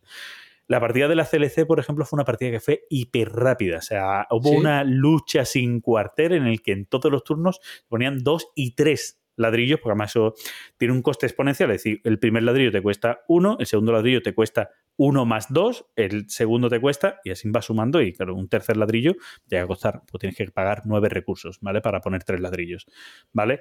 Entonces, eh, en esta partida fue muy rápido ahí. Oye, nada que objetar, estas cosas, cada partida es un mundo, que es una de las cosas buenas que tienen estos juegos. Entonces, cuando vimos que la partida iba muy rápido, dijimos, ¿a qué llegamos? ¿A qué no llegamos a hacer certificados ni de coña? Todo el mundo corriendo a hacer minas, intentar robarnos la mina de oro. Cuando tú haces una mina en este juego, si no has investigado, que hay una forma de investigar y de, y de mejorar en tu ciencia, tú cuando abres una mina, lo mismo escarbas en la mina y consigues eh, carbón, que lo mismo consigues oro, ¿vale? Puedes conseguir las dos cosas. Se saca al azar una fichita y puede ser oro, puede ser carbón. Bueno, por lo mismo, ahí eh, si saco, hostia, me cago en la puta. Eh, hay tres de oro y tres de carbón y he sacado los tres de carbón seguido, no me sale el oro. Muy divertido la tensión del juego, el cómo te peleas, el cómo crear la logística. Yo como digo, a mí es un juego que disfruto muchísimo, que se adapta muy bien al número de jugadores gracias a los mapas y es de los pocos juegos, yo creo que es, no sé, no sé si es el único que se puede jugar en solitario, en reglas que tiene para solitario de Splotter, diría que sí. Eh, así a priori puede ser de los únicos que me suenan. Sí, no sé si de Great Zimbabwe tiene solitario, creo que no. No, no, no, no. no. Pues no, yo creo que es el único. Con la, con la interacción que tiene, bueno, si si la Pero tontería. también tiene interacción. Lo que pasa que el jugar en solitario en este es crearte tú tu sistema, ¿vale? Tu motor, un poco de todo lo que tienes que hacer y es hacerlo en X movimientos para, para conseguirlo y tal, o ver cuántos puntos de maravilla si eres capaz de conseguir en tantos turnos, ¿vale? Eh, se, se juega en ambas cosas, ¿vale? Ya te digo, muy chulo, se hace anualmente en BGG en modo solitario se hace un, un concurso, ¿vale? Y tal en el que se pone un mapa y la gente intenta hacerlo y luego cuentan cómo han conseguido llegar a X puntos. Y se hace ahí una especie de concurso bastante, bastante chulo que lleva haciéndose más de 10 años. Está muy guay, muy, muy guay. Estaba mirando la colección y no. Lo de solitario sí. no. No, no, yo creo que este es el único de, de Exploder que tiene modo solitario. Así que, que bueno, qué guay. Dale, tu Gizmo. Venga, yo voy a seguir con el, con el mismo nivel de, de dureza. ¿Vale? Del Rocks and Bones. Vamos a hablar, pues, de Star Wars, el Palacio de, de Java. Muy guay. Juego que me voy a comprar.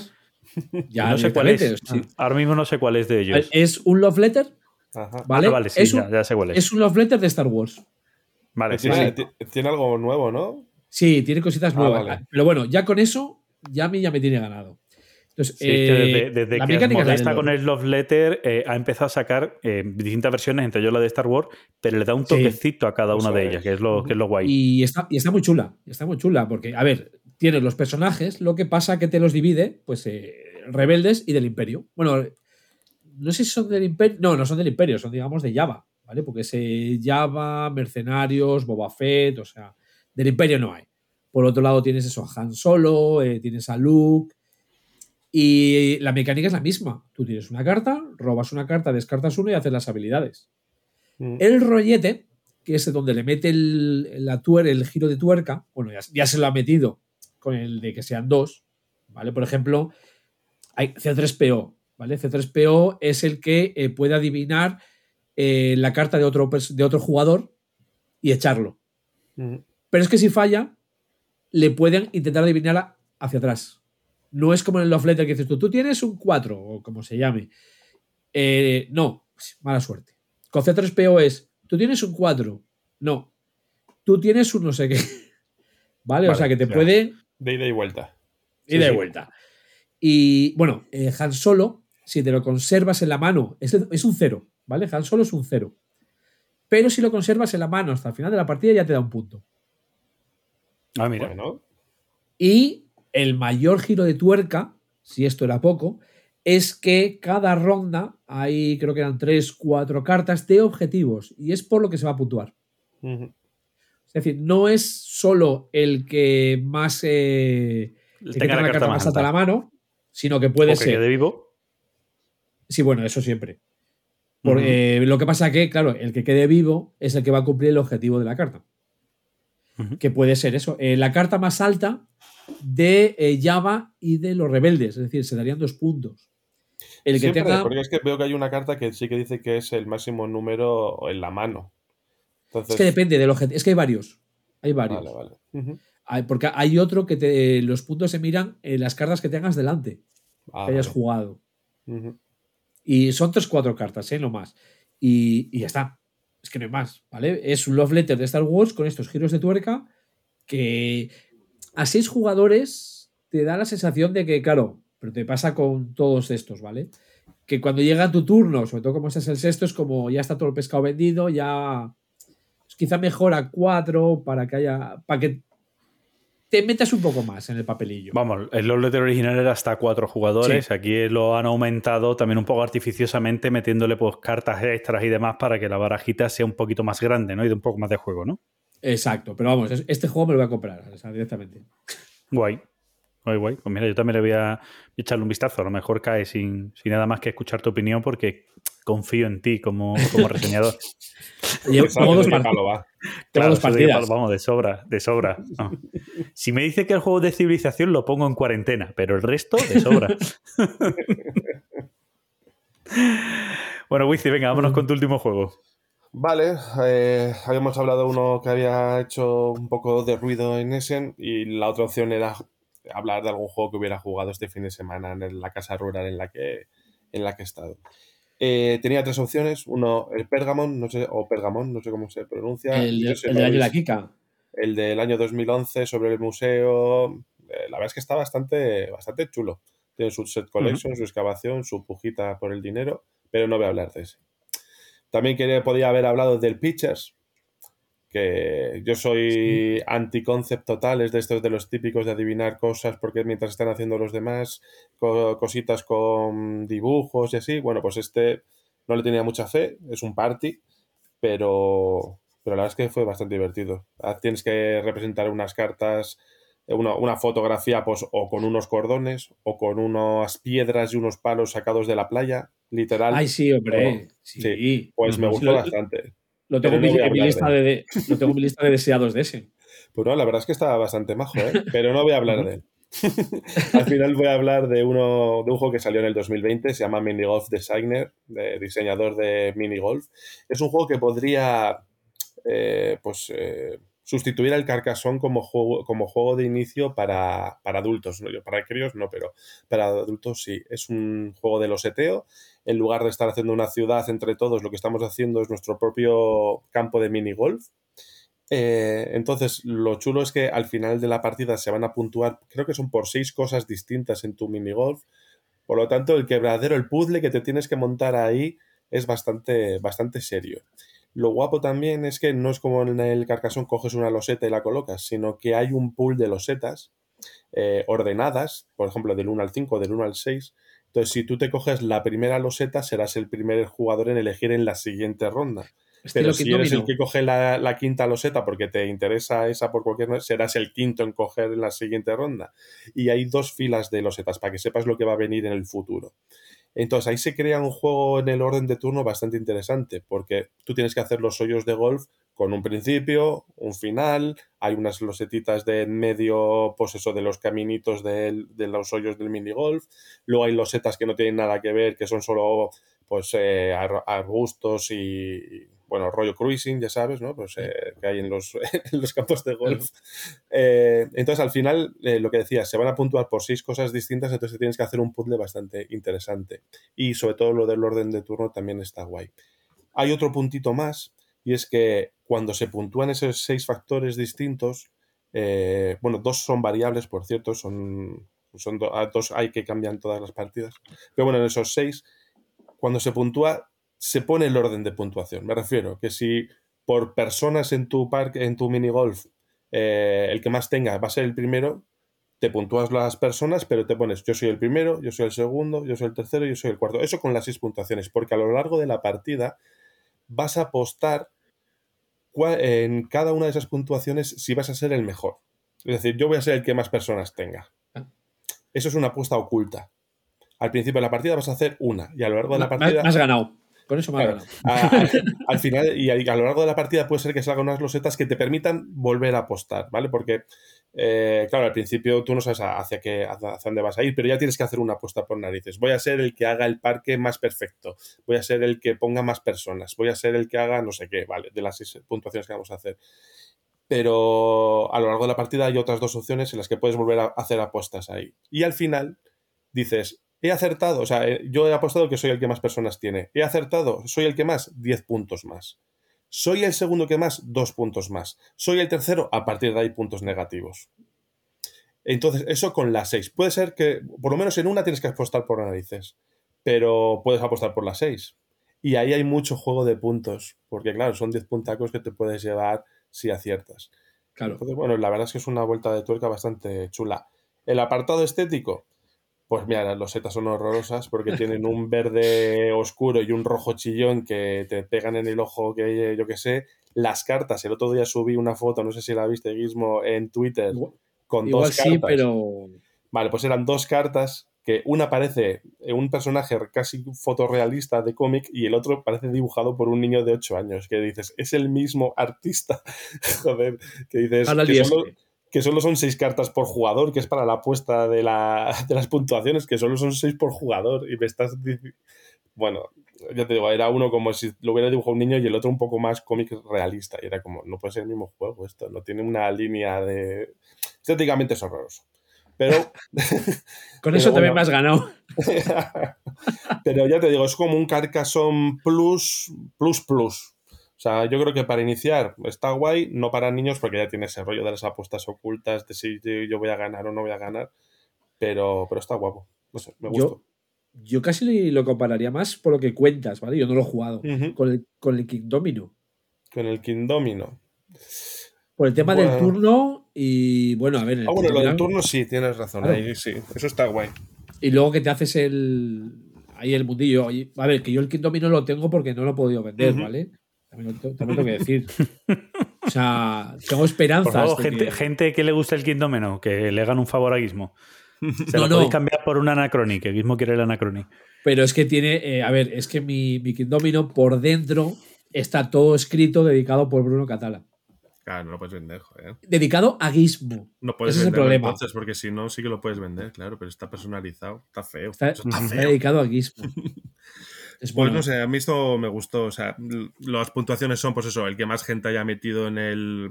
Porque aparecen dibujadas personas en las losetas, pues el que más personas tenga en sus losetas.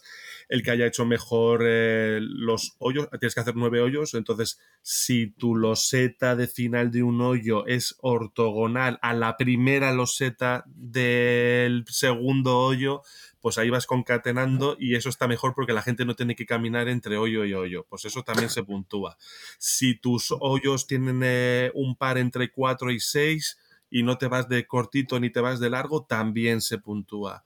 Al principio te dan un blueprint, un mapa de cómo tienes que hacer el, eh, la forma del campo. Si te ciñes a eso lo más exacto, también se puntúa. Entonces se van apuntando de varias cosas que hacen que el puzzle sea más complejo que un Carcassonne. Igual hay menos pelea porque en el Carcassonne tienes la interacción de los castillos y todo eso. Pero, pero bueno, una cosa por otra. Pues guay. Oye, a mí me son juegos, me- este tipo de juegos de los seteos y tal, que van buscando un algo más también, son juegos que me, que me gustan. Así que le echaré un tiento. Juego, no sé si difícil o fácil de conseguir. Puf, Como- ni idea. Yo creo que fácil no es, ¿eh? Tiene, no tiene, tiene pinta de, tiene pinta de que no. No, No. se ve un juego que se vea mucho por ahí, ¿no? No, difícil de, de- difícil de ver y difícil de mirar. Y cu- cumple con los requisitos de recomendar cosas que sean o caras o difíciles de encontrar. Ahí está. vale, para Aquí que- no hemos, venido, no hemos venido a hacer felices a la gente. No, no. Eso seguro. Bueno, pues nos vamos a ir ya con, con esa sección central del Venga. programa, así que venga, vamos al lío.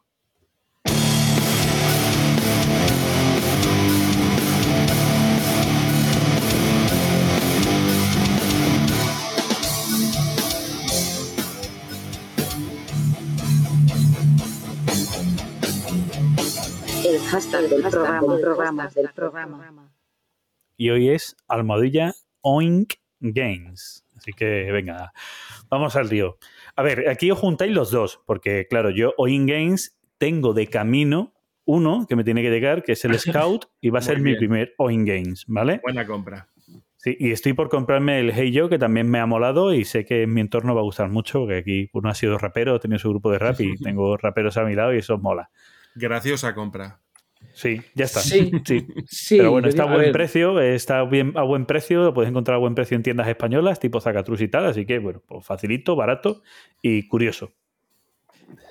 Bueno, pues eh, quizá para ponernos un poco en situación, Oin Games es una, pues eso, es una empresa que hace juegos de mesa desde el 2010 y que sobre todo se le conoce por hacer unos jueguitos con una caja pequeñita, muy característica en tamaño y en forma, que luego han copiado otras empresas.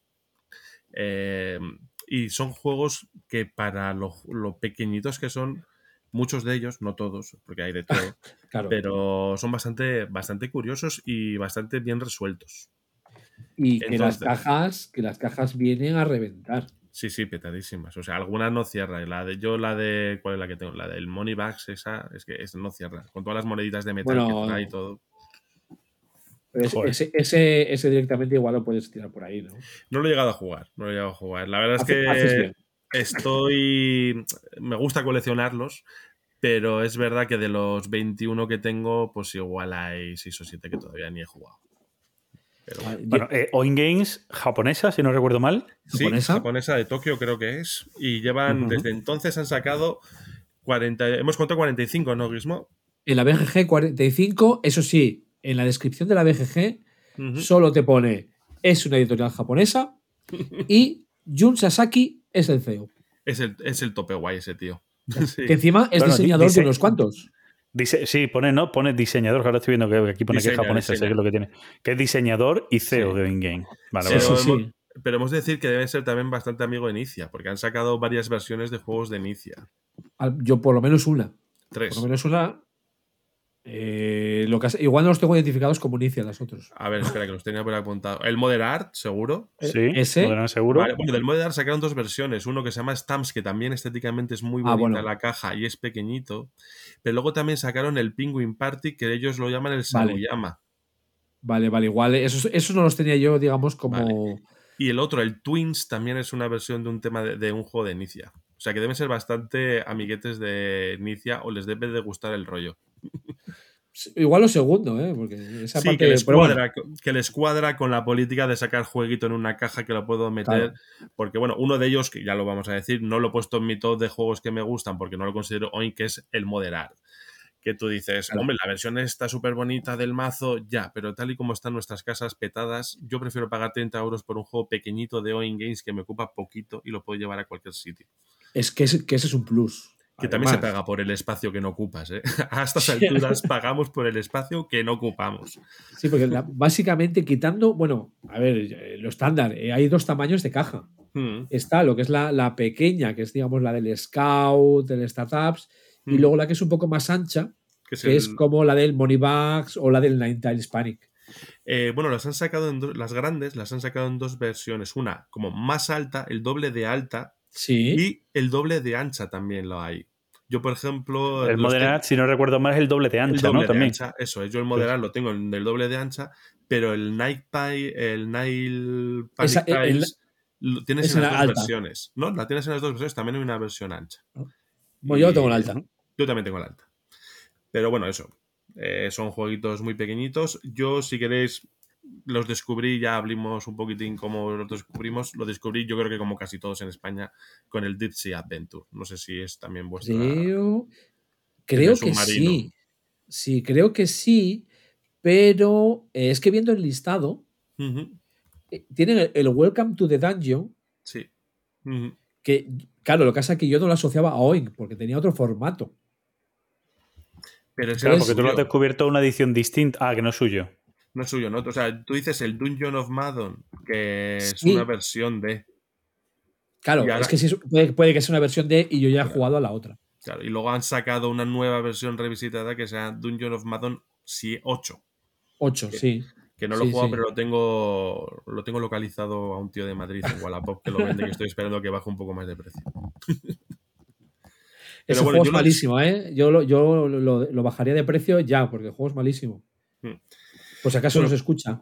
Pues yo lo descubrí con el Deep Sea Adventure y me pareció, claro, era el primero que descubrí y me pareció un juegazo para el tamaño que tenía. O sea, Sí. la idea de que somos buscadores de tesoros submarinos, pero somos pobres, tenemos solo un submarino y compartimos el aire. Y si tú gastas mucho aire, cabrón, yo me voy a ahogar. y ahí tienes, una, tienes un puteo bastante chulo de que tú tienes cuatro tesoros, yo solo me cojo uno, pero me voy a quedar aquí respirando hasta que tú mueras, capullo. Estaba muy guay. Nosotros, yo con el grupo de juegos, porque a ver, vas bajando, cuanto más profundo bajes, mejores son los tesoros. Entonces las losetitas son triángulos, cuadrados, pentágonos, hexágonos. Entonces cada abajo, cuanto más abajo, pues más lados tiene la, la esta, ¿no? Entonces nosotros siempre cuando juego digo, bueno, pacto de caballeros, ¿no? Nadie se va a subir al submarino hasta que no lleguemos al nivel de los pentágonos. Sí, sí, sí, claro, claro. Hasta que alguien se quita la máscara en el cuadro y dice, me cojo esto y me subo. Entonces, maldito seas, nunca conseguiremos tesoros. Entonces hay una hay un, un puteo bastante majo en ese, en el Deep Sea Adventure. Y es el con el que descubrí la compañía. Yo, No, yo creo que, yo creo que también, ¿eh? Fue la primera vez que yo escuché hablar de esta, de esta compañía y además por, por alguien que hemos nombrado antes, por Paco Gurney.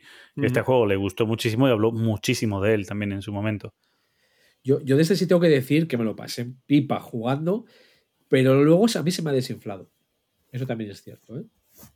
Ahora, por culpa de esto, eh, no sé si, creo que igual fue el año siguiente a descubrirlo, fui a ese, o el mismo año fui a ese, y fui corriendo al stand de Oink. Claro. Sí, porque quiere decir que, que Oin Games es una editorial que cuesta mucho o costaba, vamos a decir más costaba, costaba mucho encontrar sus juegos a la venta, voy a decir en Europa, no voy a decir ya en España, en Europa, que costaba Eh, mucho. Hay algunos que solo sacan en japonés, y luego, pero cada vez menos. Y luego sí es verdad que han traído a España, no me acuerdo quién fue, ¿no fue Primigenio? Uy, yo, yo ahí, me pilláis totalmente porque yo ahí sí que- no- o sea, o sea, sé que en los manuales venían en castellano y creo que los empezaron a distribuir aquí. Es que no me acuerdo que. que- Ay, espera, que eh. AP. AP trajo algo. Por eso te digo que a mí los de Primigenio, me, me sonaba que habían traído Ah, algunos. Por ejemplo, o sea- como es el, no sé si el Troika o el, Star, el Startups. El Startups El- lo trajeron a España. Y el. No me acuerdo ahora mismo si el Insider o el AP El, Cartis. el Insider está en castellano porque además es de palabras. Entonces. A ver, Sí, luego, a ver, luego sí hay que decir que normalmente dentro de las cajitas, dentro de todo eso que lleva, suelen traer los reglamentos en varios idiomas.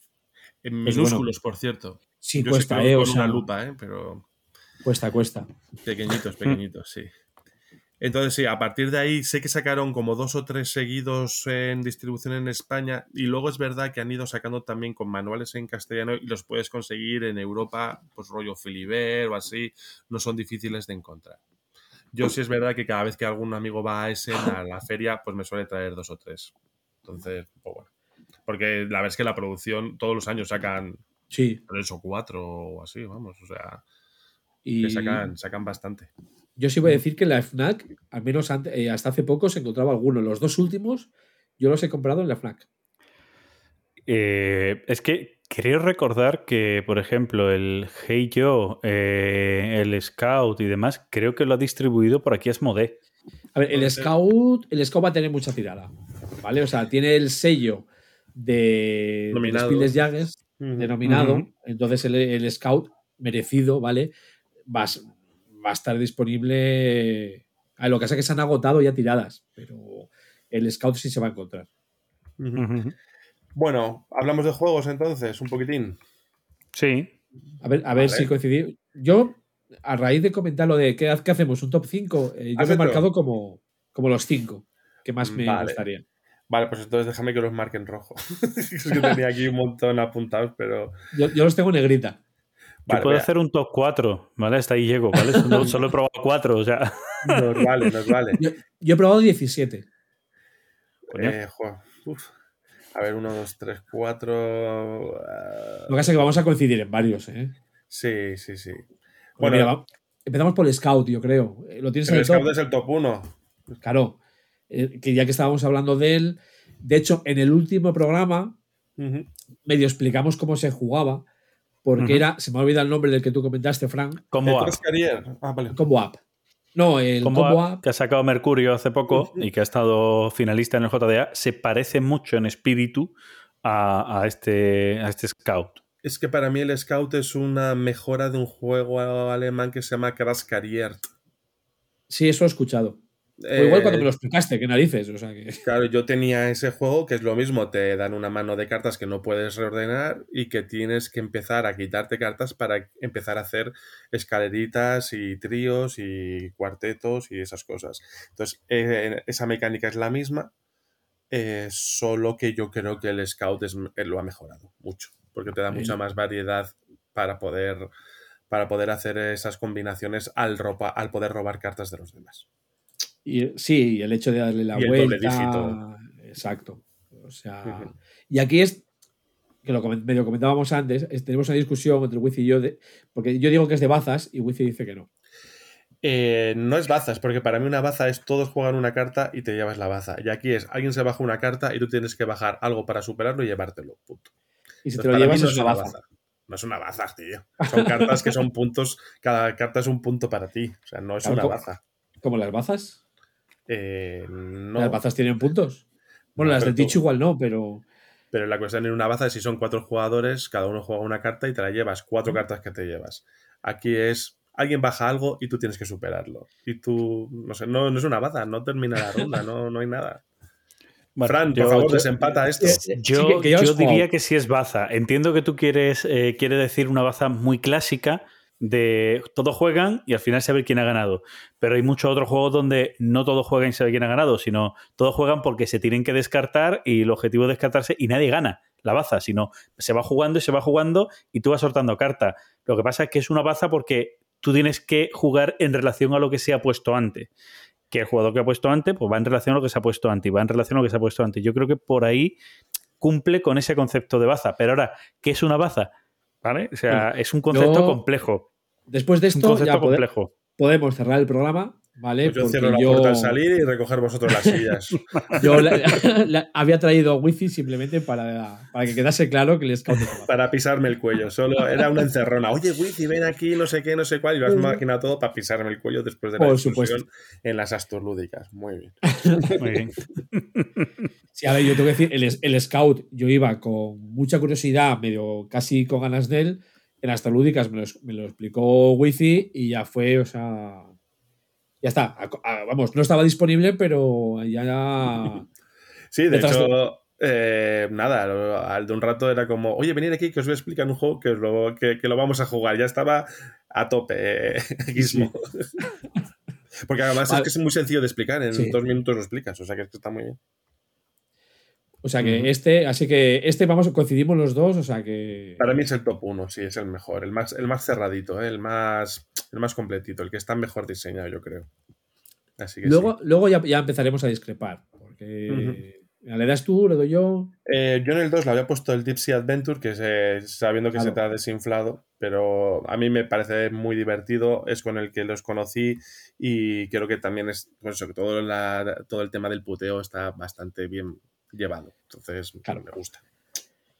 Yo es, es, lo, es un poco lo que, lo que decía. A ver, yo me, me- me lo pasé muy bien con el Deep Sea, pero luego es eso, se me iba desinflando como. Bueno, me he hecho unas risas, que a ver, al final de cuentas el juego está, ¿vale? A ese respecto cumple. ¿vale? Bueno, cumple. Si juegas con un grupo de siesos, pues eh, puede que no. Pero. Sí, pero el tema ver, de las es, un juego, es, un, es un juego grupo dependiente, eso está claro, porque, Sí. porque el, el juego se hace divertido por lo que va pasando y cómo nos tomamos lo que va pasando. Es que es uno de los cuatro que he probado, así que puedo hablar de él. Y, y yo, vamos, yo sí lo tengo en gran estima el juego. Es, de los, es un juego que nunca he podido comprarme. Estuve a punto porque por BGG, si no recuerdo mal, había ahí un alguien que montó un, un print and play o subió una esto para hacerse un print and play y tal, pero la verdad es que no era complejo de hacer, pero al final siempre dije, no, ya voy a esperar a comprarme, al final nunca me lo he comprado. Pero sí cuando lo he jugado lo he disfrutado muchísimo, además lo probé en Córdoba hace ya muchos años y de verdad que, que- que a mí sí el juego, es cierto, claro, que lo he jugado con jugones, de, de vamos a putearnos y de, ven Claro. Frank que te voy a explicar este juego y, y nos vamos a reír un poco, ya verás, sí. Entonces se va con el espíritu para jugarlo. Eh, ¿Qué pasa? Que a lo mejor, no sé, ya habría que verlo también con muchas partidas, porque yo he jugado pocas. Claro. Eh, el, Bueno. el tema de. A lo mejor es un juego de los típicos que es tienes que darle su tiempo. Es decir, si Sí. en mi grupo de juego habitualmente lo jugamos toda la semana, a lo mejor se quema demasiado. En cambio, si lo voy sacando una vez cada seis meses, pues bueno, es un juego que, que puede ser disfrutable, ¿no? Es decir, porque disfrutas la, eso, ¿no? Ese puteo que te das en la partida y las gracietas que salen en ese, en ese puteo, ¿no? En esa interacción tan directa. Pero si una semana tras otra es de interacción directa, mm, a lo mejor ya pierde un poco la, la gracia o Igual, el mismo igual tiene. o, o si juegas No sé. vamos igual con Power Gamers, entonces ya. Bueno, ya si entonces la ya diversión. fuera. Sí, Nada, sí, que sí. pasa solo bien. Pero ya que solo has probado el 4, pues Fran, continúa tú. ¿Cuál Sí. sería tu juego favorito? O si ya hemos hablado de él, eh, ¿qué otros juegos has probado? Eh, Un- un- el Hey Joe. ¿El Hey Joe? ¿Qué te parece Vale. el Hey Joe? A mí me gustó, me gustó mucho lo, lo frenético que es el jodido juego, el hecho de que sea por equipos, es decir, no es cooperativo, sino que tú juegas con tu equipo, el, el cómo eh, te dan ganas de matar a uno de tus compañeros de juego, pero no te da tiempo porque tienes que sacar tu próxima carta, ¿vale? Eh, to- todo eso a mí me, me gustó mucho del Vale, juego. para, para los que no sepan cómo se juega, todos tenemos unas cartitas que tienen eh, ah, que son alargadas, que tienen dos símbolos, uno arriba y otro abajo. Y entonces se supone que somos una banda de hip hop que vamos a intentar hacer una buena melodía con, sus, con su ritmo, vamos. Y tenemos que conseguir concatenar esos símbolos por colores. a cuanto más concatenemos y lleguemos a un punch final, pues más puntuaremos. ¿Qué es lo que pasa? ¿Qué es el gadget que trae que lo diferencia? Te trae una pequeña maquinita que es una caja de ritmos donde te viene una melodía pegadiza que se te mete en el cerebro, en el Sí. que en algunos momentos tiene unos silbatos, que es cuando tienes que bajar la carta. Tienes que bajarla en el momento adecuado. Tienes que conseguir el ritmo, el compás.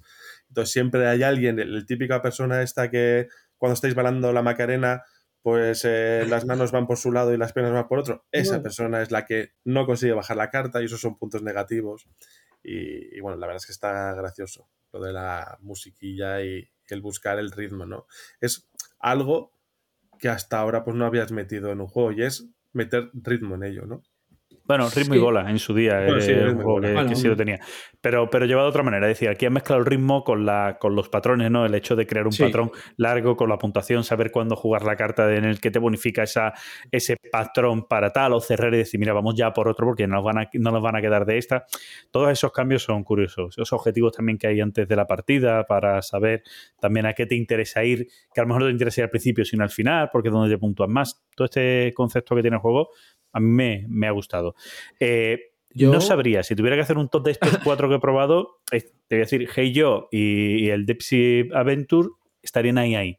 Los otros dos, mm, Scout, también es del que más me gusta, y el otro que he probado también es, eh, es- esta, o sea, sería Scout, el Durian, Dorian, Durian, El Durian, Durian. Durian, y ya luego estos dos, y no sabría cuál poner por encima de cuál, tendría que darle muchas más partidas para saberlo. ¿Vale? Bueno, pues del Durian, que a mí No. me lo enseñó Gizmo. Ah, bueno, si quieres comentar Ya. algo del Hello, ¿verdad? No, a, mo- a modo, a modo de comentario, el que yo, creo que es más disfrutón en primeras partidas que cuando llevas muchas. Si juegas con el, con el mismo grupo, yo creo que acabas y y ya conociéndote el juego, por llamarlo de alguna manera, y puede que pierda un poco la gracia. Aunque la melodía se te siga metiendo en la cabeza, puede que pierda un pe- pelín esa gracia de... Es decir, quizás la, la novedad, la sorpresa, la musiquilla es lo que más pega del Halo. Pero ¿sabes yo ver, lo yo- que le echo de menos? Que tuviera tres o cuatro melodías distintas. Que al, que- y meterle- que- a- a que al darle Oye. el botón sea una melodía distinta con un ritmo o más, más rápido, más corto, sin que sepas cuál te va a tocar eh, en esa partida. Ni cuánto va a durar. Eso es. Esa, esa parte sí. Esa Sí. me encanta, lo de que no sepas cuánto va a durar. Por eso, me encantaría que tuviera tres melodías que cuando le des al botón te saque una random dentro de la memoria que tenga el aparatito dentro y que no sepas si va a ser la rápida, la lenta o la intermedia y que Sí, tú tengas sí. que adaptar en ese momentito. Te lo, com- te Pues- lo compro totalmente. Pues nada, ya está. Halo mira, yo, 2. yo, donde, donde los otros juegos que hemos hablado de él, los veo como juegos, juegos, es decir, aunque algunos de- también tienen duración corta, que yo es que para mí es un filler, es un filler Sí. de eso, de mientras esperamos que llegue alguien más, tal, venga, macha, una cosa esta aquí, el ritmito, que como bien decís, se mete machacón en la cabeza y ahora venga. Entonces yo creo que para eso cumple muy bien. Mm. Pues eh, da- dale al Durian, que yo, yo lo tengo en mi top, el Durian. ¿En qué, en qué posición? Es que no te sabría poner de los cinco que tengo, quizás sería. Vale, está en el top 5 sin numerar, ¿no? Sí. Están ahí en un sacón. Sí, pero yo creo, yo- os que comento el que, quinto, eh, cuando lo leí, las, mira, lo que hablábamos antes, lo leí y las normas no me gustó porque era como, bueno, pues es un mentiroso Es- tal cual. a- tal cual. Y me dijo como, ven aquí que vamos a por ahí. Digo, Bueno, pues así lo pruebo y tal. Y me gustó.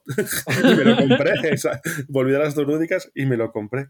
Y, Pero es lo, lo que, ejemplo perfecto de lo que hemos dicho antes, de que te lees un- unas reglas y dices, "Ñe, ¿qué me aporta esto? No me gusta. Y sin embargo, luego jugado, pues con las personas adecuadas, dices, joder, pues es que es muy divertido.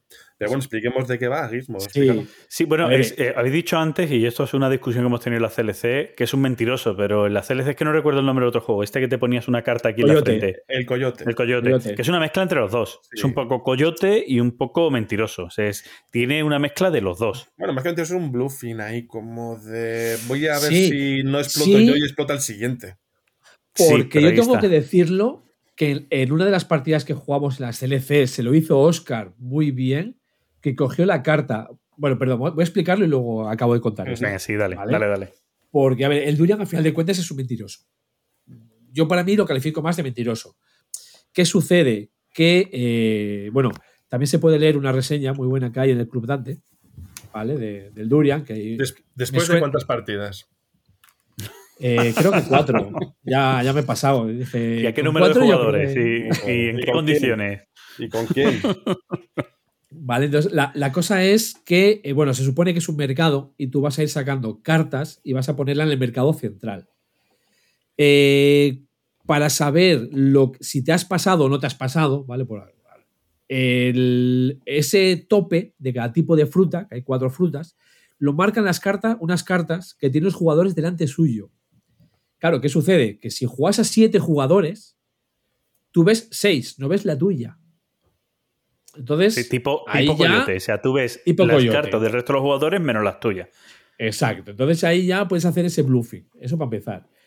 No solo eso, sino que encima hay tres cartas que te pueden alterar todo. Que son tres monos, que bueno, eh, tienen su tema, ¿no? O sea, que se, uno que no hace nada, otro que hace que los plátanos haya reserva ilimitada y otro que las órdenes que se pongan en el mercado de tres no cuentan.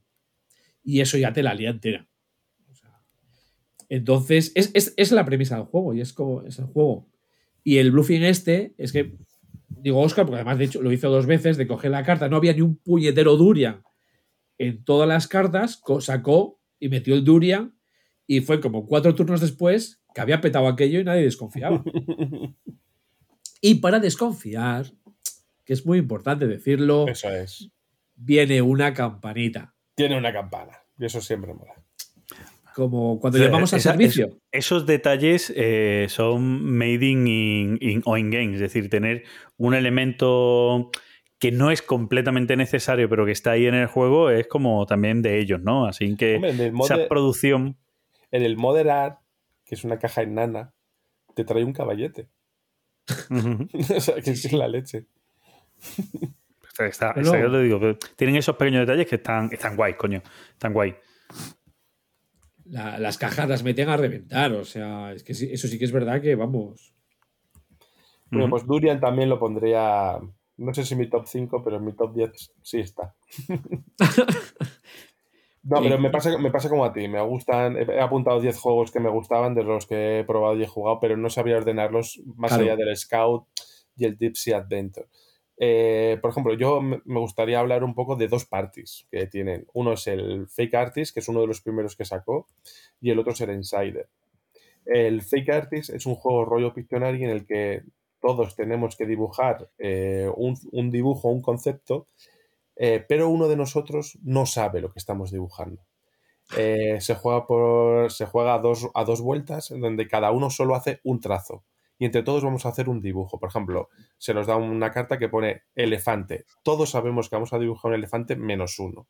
Entonces, cuando le llega a esa persona, claro, todavía llevamos igual solo tres trazos. Y él te dice, ¿qué coño estamos dibujando aquí? Pero nadie puede descubrir que yo no sé lo que estamos dibujando. Y te dibuja cualquier cosa, ¿no? Cada uno tiene un color distinto de rotulador para que al final vamos a tener un debate de, vamos a ver, ¿quién ¿Quién? es el que no tiene ni idea? Pues yo creo que tú, porque en realidad has hecho una línea exactamente igual que la de otro, pero en simétrico. No te has arriesgado nada, ¿sabes?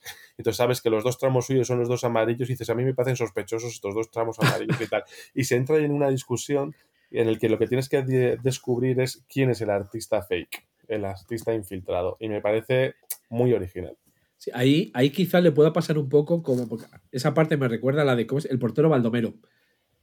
Sí. Que Sí, depende. ese- ese mismo- depende cuándo, en qué orden de turno le toque al, al traidor, por llamarlo de alguna manera, claro, va a salir bien la cosa o no. Bueno, eso lo elige el tío que elige la, creo recordar, la palabra. Hay Claro, un en el máster- portero no. No, aquí sí, Claro. el máster es el que dice, tiene, pues eso, si somos siete, tiene siete pizarritas pequeñas donde pone las palabras y en una pone una X y es el que reparte. Ese, ese sí que Sí, sabe quién sí, es sí, el. creo que ese sí que sabe quién es el fake y es el que decide, tú eres el jugador inicial. Y entonces es el que tiene o la mala baba de ponerle el primero o el último o el medio o lo que sea. Claro. Entonces, pues bueno. Si le pones el primero, lo matas. Eh, bueno, el primero. Bueno, Todos los demás van a empezar a improvisar después de tu este y te van a ir rellenando el dibujo. Yo creo que es más difícil Claro, claro. cuando cuando ya hay algo y tú no sabes lo que es, porque la gente tampoco quiere ser muy clara para no dar pistas al artista infiltrado. Es- esa es la cosa. Claro, tú no quieres ser muy claro, no quieres dar pistas, por lo tanto también te hace sospechoso por dibujar algo muy vago. Entonces. Sí, sí, Claro. ese, ese equilibrio, ¿no? Que es lo, que es lo Sí, difícil. ¿no? Y en esa línea tienen otro juego que es el Insider, pero ese es de palabras. En el que hay una. hay que descubrir una palabra. eh, solo hay dos personas que la saben, una al que le hacen las preguntas y otro que está dentro del grupo de preguntones, que hay que hacer preguntas de sí o no, que es el insider. ¿Qué es lo que pasa? Hay un tiempo límite en el que hay que adivinar esa palabra. El insider no puede ser muy claro porque no se puede descubrir quién es el insider porque si no pierde. Entonces, cuando de repente son todo palabras- preguntas de sí o no, entonces cuando tú ves, tú eres el insider, que los demás se están yendo por las ramas, que, que se están separando completamente de donde ¿Eh? tú vas, tú tienes que reconducir un poquitín las preguntas. Pero claro, si, si es una moneda, no puedes decir, oye, ¿tiene algo que ver con el dinero? Porque la gente dice, ¿pero dónde Claro. sale esa pregunta de repente? De... claro, no puede ser tampoco muy, muy directo, ¿no? Para volver a recon- reconducirlo. Y la verdad es que me parece un partido también bastante majo. Que luego, aparte es eso, que de estos juegos de Oink, eh, casi todos son para bastantes jugadores, que eso Sí. es muy valorable. Sí, sí. Yo me quedo con el Fake Artist antes que con el Insider, ¿eh? También te lo digo. A mí me gusta más. Sí, es un poco más original y tal, pero bueno, como parties me parecen que son bastante majos los dos. Vale, ¿qué Yo, más has- si, si quieres meter como parties, que además lo tengo en el top, el Ninetale Hispanic. Eh, bueno, party. A ver, es Sí, tiempo claro. real, que yo no soy muy amigo de los tiempos reales, sé, pero, lo sé. pero bueno, está, está curioso, está guay, sí. El juego mola. Explícalo un poquito si quieres para que Sí. la gente lo sepa. Porque además ha salido ya varias veces en el programa y es el, el juego este en el que eh, eh, cada jugador tiene nueve losetas por las dos caras y eh, en X tiempo, voy a explicar ahora un poco lo del tiempo, tiene que hacerse una ciudad de 3x3. Claro, ¿qué sucede? Que cada ronda va a haber tres formas de puntuar diferentes. Entonces, claro, la cosa es, pues hay carreteras, hay casas, hay perros, hay niños, hay niñas, pero claro, luego es que hay eh, los aliens que han venido a la Tierra a comerse hamburguesas. Y los agentes del FBI que van a capturar a los aliens. Y tienes que hacer un caminito. Entonces, ahí está. Ahí a veces el objetivo que es de más aliens capturados o más aliens comiendo hamburguesas, ¿vale? Entonces, cada, cada ronda se va a puntuar por tres cosas. Y sí quiero mencionar lo del tiempo, porque es un juego que juego, voy a decir, mal a sabiendas. Según las reglas, eh, el primero que acaba da la vuelta al reloj de arena y es, digamos, cuando empieza el tiempo para los demás. Nosotros jugamos con el reloj de arena directamente. Mm. Es más divertido, ¿vale? O sea, Sí, a tope. a tope, o sea, a tope de power. y, ya está. Y es, y es un juego que la verdad es que es, es, bueno, disfrutón. Bueno, no- yo cada vez que. Siempre nos hemos reído con los juegos. Sí, Sí bastante- está guay. Sí, sí que es cierto que, a ver, puede salir una partida seria y que sea buena. Sí, puede, puede suceder. Muy bien. Yo quisiera destacar también otros juegos que salió ju- justo después del Tipsy Adventure que se pudieron conseguir aquí, como son el Startups y el Troika. No sé si los has probado. El, bueno, el Troika lo jugué contigo. Es el de las losetitas que vas a tener que. Sí. Eh, bueno, tenemos un montón de losetitas boca abajo eh, y tenemos que conseguir hacer. Y tienen números eh, del 1 al. al Esto 15, no me ¿puede acuerdo. Del 1 al Pero 15, sí, bueno, sí no lo era alto. Era bastante alto. Era alto. Y entonces lo que tienes que conseguir es hacer eh, o escaleras o tríos, pero al menos un trío tienes que hacer por narices para poder despegar la nave y largarte. Entonces hay un rollo ahí de, memoria porque puede ser que vuelvas a devolver eh, losetas al pool general boca abajo para recordar que esa loseta era ese número y tal, pero ahí va, pero también hay mucho de, como tienes algunas losetas ocultas, de faroleo de si ya he conseguido las cosas o no he conseguido las cosas. Y bueno, la verdad es que está bastante majo también. Sí, a mí, a mí se me gustó. Y el, y el Startups lo tengo entre mis tops, tops. Sí, el Startups está muy bien medido. El- es bueno, vamos a explicarlo. Es, eh, se supone que tienes que ir haciendo un set collection de cartas. Bueno, en realidad, bueno, intentar No, conseguir. acciones. Sí, sí, eso es. Acciones. eh, mira, que es económico. Dame un económico. Voy cogiendo acciones. Startups. De una startup. eh, sí, tienes que intentar conseguir acciones de la misma, de una saga, de unas empresas. Y, y ent- que va por colores. Unas tienen más cartas, otras tienen menos cartas. Entonces puedes ir a intentar conseguir las que menos cartas porque las vas a conseguir antes. Pero tienes más posibilidades de conseguir las que tienen más cartas porque hay más cartas. Eh, hay un rollo robo no robo de en el timing Está que está muy bien. bastante bien y está lo que es otro es que está muy bien medido yo creo Sí. juego. O sea, el, el rollete este de, de robar es que, eh, a ver, esas acciones las puedes ir bajando delante tuyo. Son las acciones, digamos, que tienes compradas. Entonces, eh, sí puedes descartar a un mercado central. ¿Qué sucede? Que si tú quieres robar del mazo, tienes que poner una moneda, que es un punto de victoria, en cada carta que haya en el mercado. Es decir, eh, yo puedo soltar al mercado una que no me interesa a mí, pero que a ti tampoco, para obligarte, digamos, a si quieres robar a que pongas moneda. Pero si eres el que tiene la mayoría de esa empresa en ese momento, no tienes que poner moneda. Tampoco la vas a poder coger del mercado. ¿Vale? Es decir, eh, tienes un monopolio, entonces no puedes ir al mercado a coger más, ¿vale? La gente te iba a mirar mal. Entonces, es, es ese toquecito que tiene que está, que está genial. ¿no? Sí, dependes de la suerte, si tienes el monopolio, de que te toque esa carta de robar del mazo boca abajo. Entonces, Claro. claro. Y, y luego lo de, la, lo de la puntuación final también está muy bien porque dices tú, bueno, no deja de ser un juego de mayorías. Porque tú lo que tienes que hacer es conseguir mayorías en las diferentes empresas. Pero es que solo vas a puntuar si hay más jugadores en esa empresa. Si no, las palmado. Exacto. Es decir, yo puedo bajarme cinco cartas de la empresa que tiene 10, ya no, que, que creo que es la roja, ¿vale? Pero es que si nadie más tiene acciones de la 10, yo no voy a cobrar nada. Entonces tengo cinco, cinco acciones que no, que no valen para nada.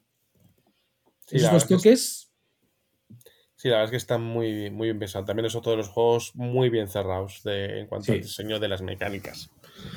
Entonces, yo creo que de mi top 10 más o menos están el, el único que creo que no hemos hablado es del Frozen Fight.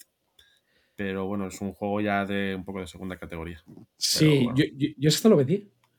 No, a mí sí que me gusta, ¿eh? Pero Me gusta, me gusta, me da más pereza jugarlo.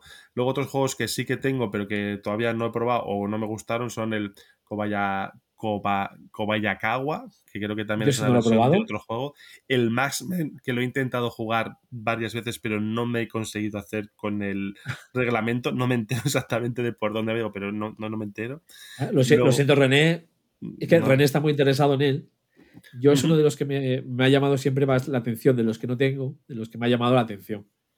Pues lo tengo, pero ya te digo, de leerme digo, no me estoy enterando de por dónde van los tiros. O sea, lo he intentado dos o tres veces y lo he dado por imposible, porque además es lo que hemos dicho antes, los reglamentos no son amables para leer, porque es que tienes que ir con una lupa de la Sí. letra tan pequeña que tienen. No es amable, no y te ya tenemos una edad. Uf. Luego también tengo el Pyramid Deadline, pero que me parece flojete. ¿Lo has El- jugado ya? Mm, sí, y me parece flojete. sí. Luego tenemos ese, el- ese lo tengo, digamos, como en el disparadero para sacarlo a la venta. ¿Lo has- ¿Tú lo has probado? Sí, Y te parece soso. sí, sí. O sea, a ver, nos reímos mucho porque las, las, eh, las dos primeras partidas las jugamos mal. Hasta la tercera no lo jugamos bien. Ah, pues igual hay que hacer un rediseño. para jugarlo. Vale, pero a ver, básicamente el juego es ir haciéndote una, es hacer una pirámide con poliominos, ¿vale? Bueno, Sí. casi- que son casi todo triangulitos. Sí, son Entonces, la cosa es que se tiran dados, hay X dados, depende de los jugadores, y los dados son las fichas que se van a poder coger. Y a la vez te van a marcar lo que es la vida del faraón, que es final de partida. No sé, me parece. Entonces, no, sí. no es recomendable. Luego tengo también el Zoin, que no lo he probado, pero creo que es ese rollo Jungle Speed de sale un A ti, a ti yo creo que no te va a ir. No, porque es ese tipo de cosas de un patrón y ser rápido en ser el primero en bajar la carta o lo que sea, que ya tenemos otro patrón distinto. Ese no va a ser mi rollo. Sí, yo lo tengo por estrenar, lo tengo por estrenar, eh, pero se, se lo recomendé a una compañía de trabajo y lo- les encantó. Bueno, pues igual, bueno, es cuestión de Yo lo tengo sin estrenar. Luego el Toma Tomato, que es, Ese me eh, llamó de, tra- es de trabalenguas y tal, todavía no lo he Sí. estrenado, no sé si va a ser mi rollo, pero bueno, puede ser divertido, ya, ya- lo probaremos en su momento. Luego tengo dos, que yo creo que uno es la evolución del otro, que es el, ¿cómo le? El Inegroove y el Tricks and Phantom, que se supone que es de deducción. Ha habido un asesinato, hemos sido testigos y tenemos, cada uno tiene una pequeña información parcial de ese asesinato. Y entonces hay un poco de bluffing y tal en cuanto a los números que bajas. Y yo creo, leyéndome el segundo, creo que es una evolución del primero. ¿Y el segundo es el Trix? El segundo es el Trinks and the Phantom, que es del 2018. Porque es que ese lo tengo, lo tengo yo, digamos, en seguimiento. Cuando, Porque, a ver, eh, lo hablábamos al principio, ¿vale? Son jueguitos de caja pequeña. Claro, estamos hablando de 20, 22 euros. Y dices tú, a veces, pues bueno, que lo valen, pues sí, lo pueden valer y porque van a salir mucho a mesa y, y te ocupa poco espacio y lo que quieras, pero muchas veces te duele. Hoy en día igual ya no tanto, ¿vale? Por los, por, por los precios que estamos viendo de los juegos, ellos de momento siguen igual. Pero claro, dices tú, oh, es que 22 euros por esta cajita, no sé qué. Y por eso yo creo que de momento todavía no me he cogido el Trix. Pues bueno, es un juego de deducción que, que bueno, se, separa- se sale un poco de la dinámica de los juegos de Oink, que está bien también que te den un poco de variedad. así que Sí, está, sí. está bien. Y el otro que tengo por estrenar es el Fafnir, que todavía no lo estreno. Que tiene Pues un poco yo de ese lo. ¿Y qué tal? Eh, lo tengo en mi top. ¿Qué me dices? ¿Cómo Lo he leído y no le he sacado un poco, pero eh, todo A ver, es de, muy sencillo de pujitas y jugar. todo eso. ver, Es, es un juego de pujas con su, voy a poner comillas, toque económico, ¿vale? Es Eh, otro hay- económico, si es que lo Pero peto, con ¿eh? muchas comillas, ¿eh? Con muchas comillas. Ojito que en las CLC eh, venía una persona que no había jugado económicos en su vida y lo tenemos ahora comprando juegos de trenes como un loco. Sí, Hola, sí, Víctor. Económicos y de trenes. Un saludo, Víctor, sí. El, a ver, el, el Fafines está, está muy chulete. Bueno, me, me salto el tema, ¿vale? Eh, Pero es hay- una gallina que pone cubos en Sí. lugar de huevos. Sí, sí, o sea, pone de cubitos de colores. colores, ¿vale? Entonces, eh, la cosa es, tú empiezas con X cubitos detrás de una pantalla. El jugador inicial empieza con 11, los demás con 10. Y empiezan tres fuera. Eh, la cosa es que cada turno salen dos cubos de una bolsa y tú vas a pujar por ellos.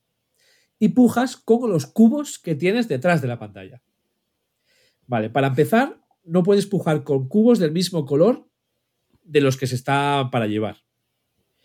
Y el rollo es que eh, al final de la ronda eh, tengas muchos cubos del que haya mayoría entre los jugadores. Claro, ¿qué sucede? Pero no, ma- pero no más de 5, ¿no? No, más de- no, si tienes 5, Ujú. te puntúa cero, que puede Eso ser es. bueno. Puede ser bueno. Porque eh, el rollo es que eh, los cubos también se van descartando. Y se descartan a un tablerito central que en el momento que hay 6 de un color, se acaba la ronda. Una vez que se acaba la ronda, se mira eh, cuántos cubos hay de cada color entre todos los jugadores. El color que más haya va a puntuar tres puntos cada cubo. El segundo va a puntuar uno y el resto menos uno. Entonces, claro, si tienes seis cubos de un menos uno, es bueno, porque te puntúa cero. Ahora, si tienes seis del de tres puntos, pues. Entonces tiene el rollete de, de la puja. Eh, con la puja te vas intentando eh, librar de cubitos de un color o de otro para que sean los que se vayan descartando. Te vas fijando lo que se va descartando los demás, a ver qué, qué se quieren librar. Bueno, o sea, la verdad que lo he metido directamente en mi top. Bueno, pues lo voy a probar entonces. Lo tengo aquí O sea, esperando. Y yo luego tengo el troll Eh, yo también, lo jugué una vez. y yo apostaría que hasta conmigo. Eh, Puede ser. No lo sé. ¿eh? O sea- con Jano o contigo. Pero O con los uno- dos. O con los dos, que ya sería el fiestón. O sea, con los dos, pero yo lo, lo he llevado, lo llevé a unas lúdicas. A ver, lo acabé, lo acabé, no sé si vendiendo o regalando. Ahora Mm. mismo tengo dudas. Pero es un juego de. te gustó, faro- ¿no? No, a ver. Es que ni lo vendo, ya lo suelto como sea. Ni le No. gustó el juego, ni le gustó la persona a la que se lo regaló. El- a ver, era, había que es lo típico, cuando monto un hilo de venta y esas cosas, es decir, tengo que sacar cosas y muchas veces salen cosas que me gustan. Eh, a día de hoy, si tuviese troll, ¿lo vendería? Pues yo creo que no. Tampoco A mí vendería me- el Frost and Fight, ¿eh? Solo lo jugué una vez, pero me pareció que estaba guay. Sí, sí, O sea, es que tengo el no lo todo, pero la sensación de la, la sensación que recuerdo es chula. De tenías un poco un push your luck ahí de, de, Sí. de apuesta de lo que iba a sacar el troll, ¿no? Creo que era. Y, y es que no me acuerdo, no me acuerdo 100%. O sea, Había un libro, o sea, el troll iba a sacar un número, creo, y entre todos, Sí. si te pasabas en tus apuestas con el número que Si te salía, la ibas a palmar o palmaba el último. eso es el último, cuando ya se Palmaba pasa. el último. O sea, si el troll es un 9 y uno saca un 3, un 3 y un 5, pues el del 5 ha palmado o lo que sea, era algo así, Eso es. que estaba bastante gracioso. Esa parte la tenía, la tenía muy chula. Entonces digo, ¿eh? Hoy en día, si tendría sitio en mi colección, hoy en día sí. Claro. Y sobre todo ya con el tema del espacio. ¿vale? O sea, Ujú. Y el otro que tengo, pero no puedo hablar demasiado de él. Por, no, perdón, que tengo, que tengo en la lista, ¿vale? No lo tengo yo. Eh, lo jugué, fue hace tiempo, y es que lo único que recuerdo es que las sensaciones fueron malísimas. Y fue el Moneybags. Vale, lo tengo y no lo he probado todavía. Que las moneditas estaban muy chulas, pero el juego, digamos, ah, fue en Essen, de hecho. Eh, lo jugamos en la casa y fue como. Esto, no sé, igual. Igual puede que sea. Porque era. Era el rollete de que si meto monedas en la bolsa, puedo sacar monedas en la bolsa. eh, depende de las que tenga, eh, puedo ganar, puedo perder. Quizá esa mentalidad que decimos de juegos orientales, igual hay que tener una mentalidad oriental para jugarlo y disfrutarlo. Al menos en los que lo jugamos, quedamos todos como. "Eh". Bueno, pues entonces. Hay algunos truñitos. hay cosas reseñables. Así que Oye, yo. pero, pero truñitos muchas veces porque hay algún juego que le gusta a Gizmo que a ti no, o, a- o tal. Bueno, lo que que no tiene que ver con- Claro, que sí, que no es que sean juegos directamente malos, son juegos que No, te no, no. pueden encajar o no te pueden encajar, ¿no? es. Principalmente. Yo personalmente eh, recomendaría el Scout, el DC Adventure, el Startups, el Troika, el Hey Joe como un party también junto al Thick Artist y al Insider. El Durian también mola. Estamos hablando ya de unos cuantos. O sea que Sí, el Night. Panic. Y el Night, y el Night y. Panic, sí. O sea, de, de ese que habéis hablado poco o nada, el Ninth Panic, contadme de qué va, porque ese me- es uno de los que me atrae. Es que, eh, bueno, ese lo, lo comentamos un poco por encima ya, eh, aquí en el programa, ¿eh? Aquí en el programa, no has comentado tú. Hoy, vale. Hoy. La cuenta que yo he hecho. Sí, sí, hoy. Sí, sí, hoy. Vale, vale. Sí, pero habéis dicho. o sea, es, que, es que ha salido como muy rápido. Sí, mira, Eh, cada, uno- cada, uno- cada jugador tiene un set de losetitas, de nueve losetitas, de doble cara. Entonces se pone un reloj y en ese tiempo tú tienes que Sí, sí, hacer ya, una ya. ciudad de Ya 3x3. está, ya está. Aquí donde directamente pon- Gizmo pone el reloj. Ese es. Vale, vale, vale. Eh, Vale, tienes vale, que hacer una ciudad de 3x3. En esos dibujos de la doble cara, ahí tienes caminos, casas, eh, niños, niñas, perros, eh, marcianos, policías del FBI. Y en cada ronda se va a, se va a puntuar algo. Y tú tienes que hacer ese 3x3 de la forma más óptima para puntuar. Y mejor que los demás. Entonces tienes ese rollito de se me acaba el tiempo y no veo el patrón y se me está acabando el tiempo y como no acabe tengo penalizaciones si no hago que mi ciudad bien No, y no cerrada. puntúas. No puntúas directamente. Eso es, es que tienes que cerrarla bien. Las losetas te tienen que coincidir, si no las has cagado. Los caminitos y demás, ¿no? Eso. Sí, sí, todo. Y, y está, está muy majo, sí, la verdad es que está muy majo. Así que, joder, yo. A ver. No, no, a lo tonto. 10, 11, 12 juegos reseñables está, hay ahí, ¿eh? Y Está es que bien. además eh, es lo que decimos, que son juegos que con el tamaño que tienen y lo que te ofrecen, están genial, porque te van a ocupar poco espacio en la estantería.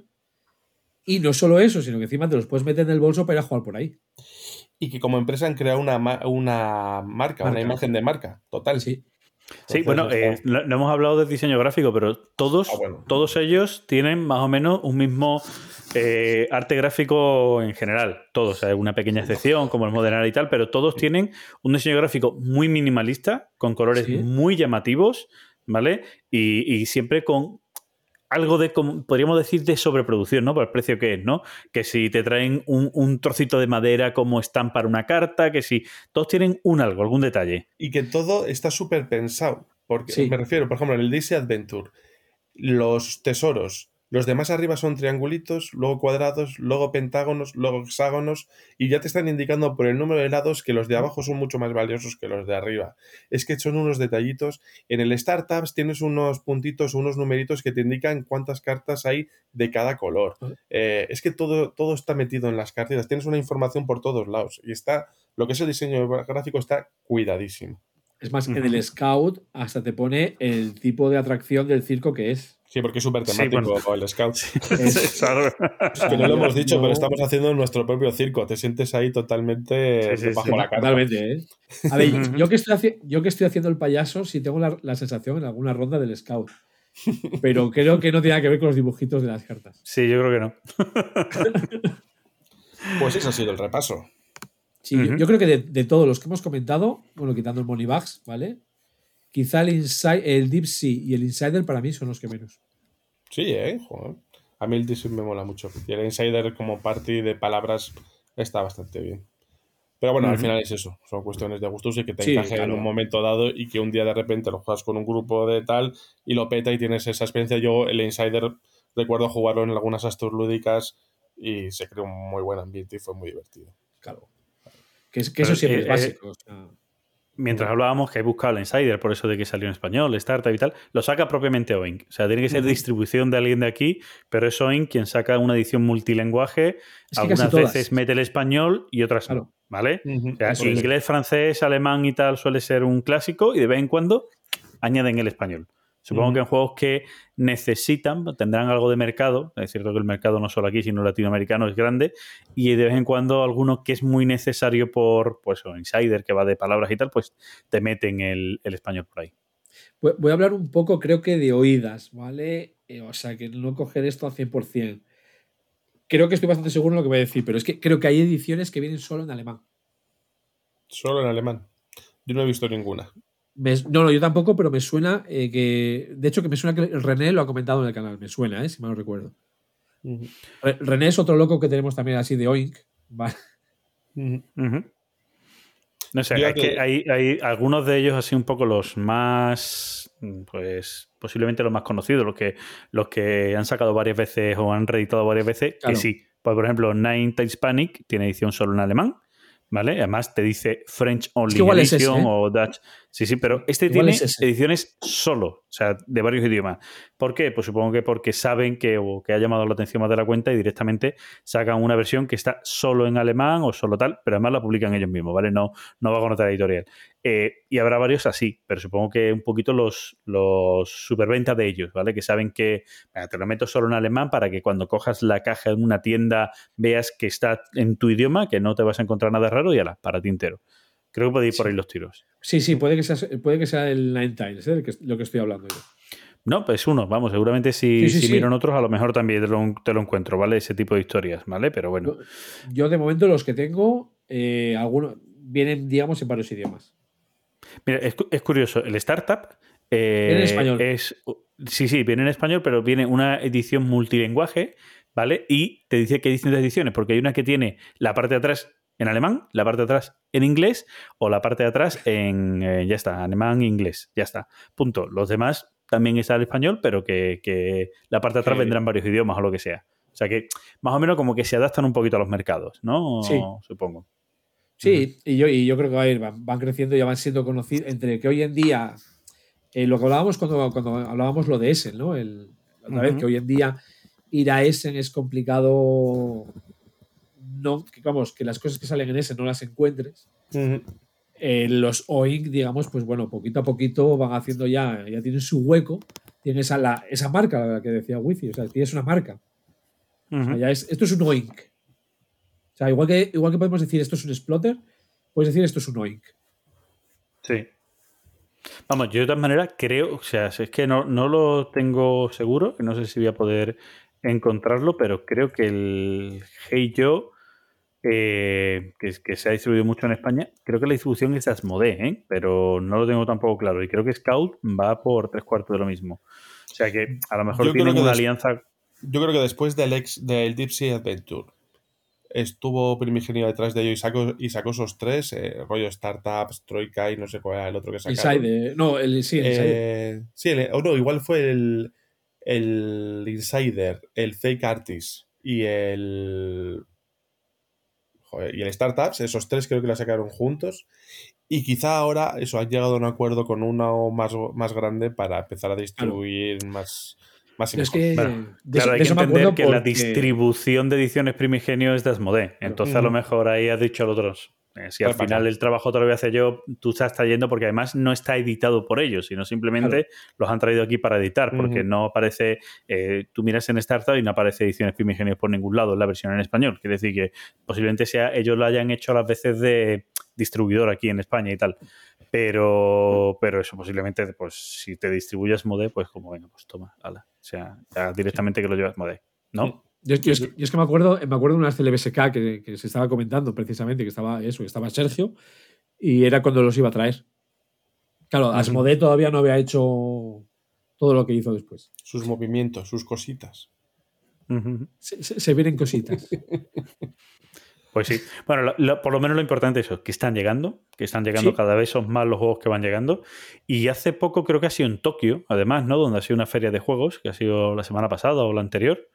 ¿vale? Y bueno, se han visto imágenes de los nuevos juegos que, ima- imagino porque en BGG todavía no están, de los nuevos juegos que va a sacar o que ha sacado Oin Games. O sea Ya que- te digo que cada año sacan 3-4 Sí. fácilmente y que en cada feria te están sacando como novedad dos. Ujú, Tienen todo sí. su stand con sus cajitas con todos los juegos y te presentan dos nuevos. En Essen te sacan dos o tres y en esta también otra, otros dos más o menos. Entonces ahí andan. Pero Sí. sí, sí, son bastante productivos. Mira, es- estos, para estos igual sí, sí es interesante ir a ese, a por ellos, porque te suelen hacer ofertas. Eh, sí, suelen ser eh, o 3 por 50, creo que alguna vez me han Sí, traído. algo así, o sea. 3 por 50, o si te llevas 3 te rebajo 2 euros cada juego, cosas así.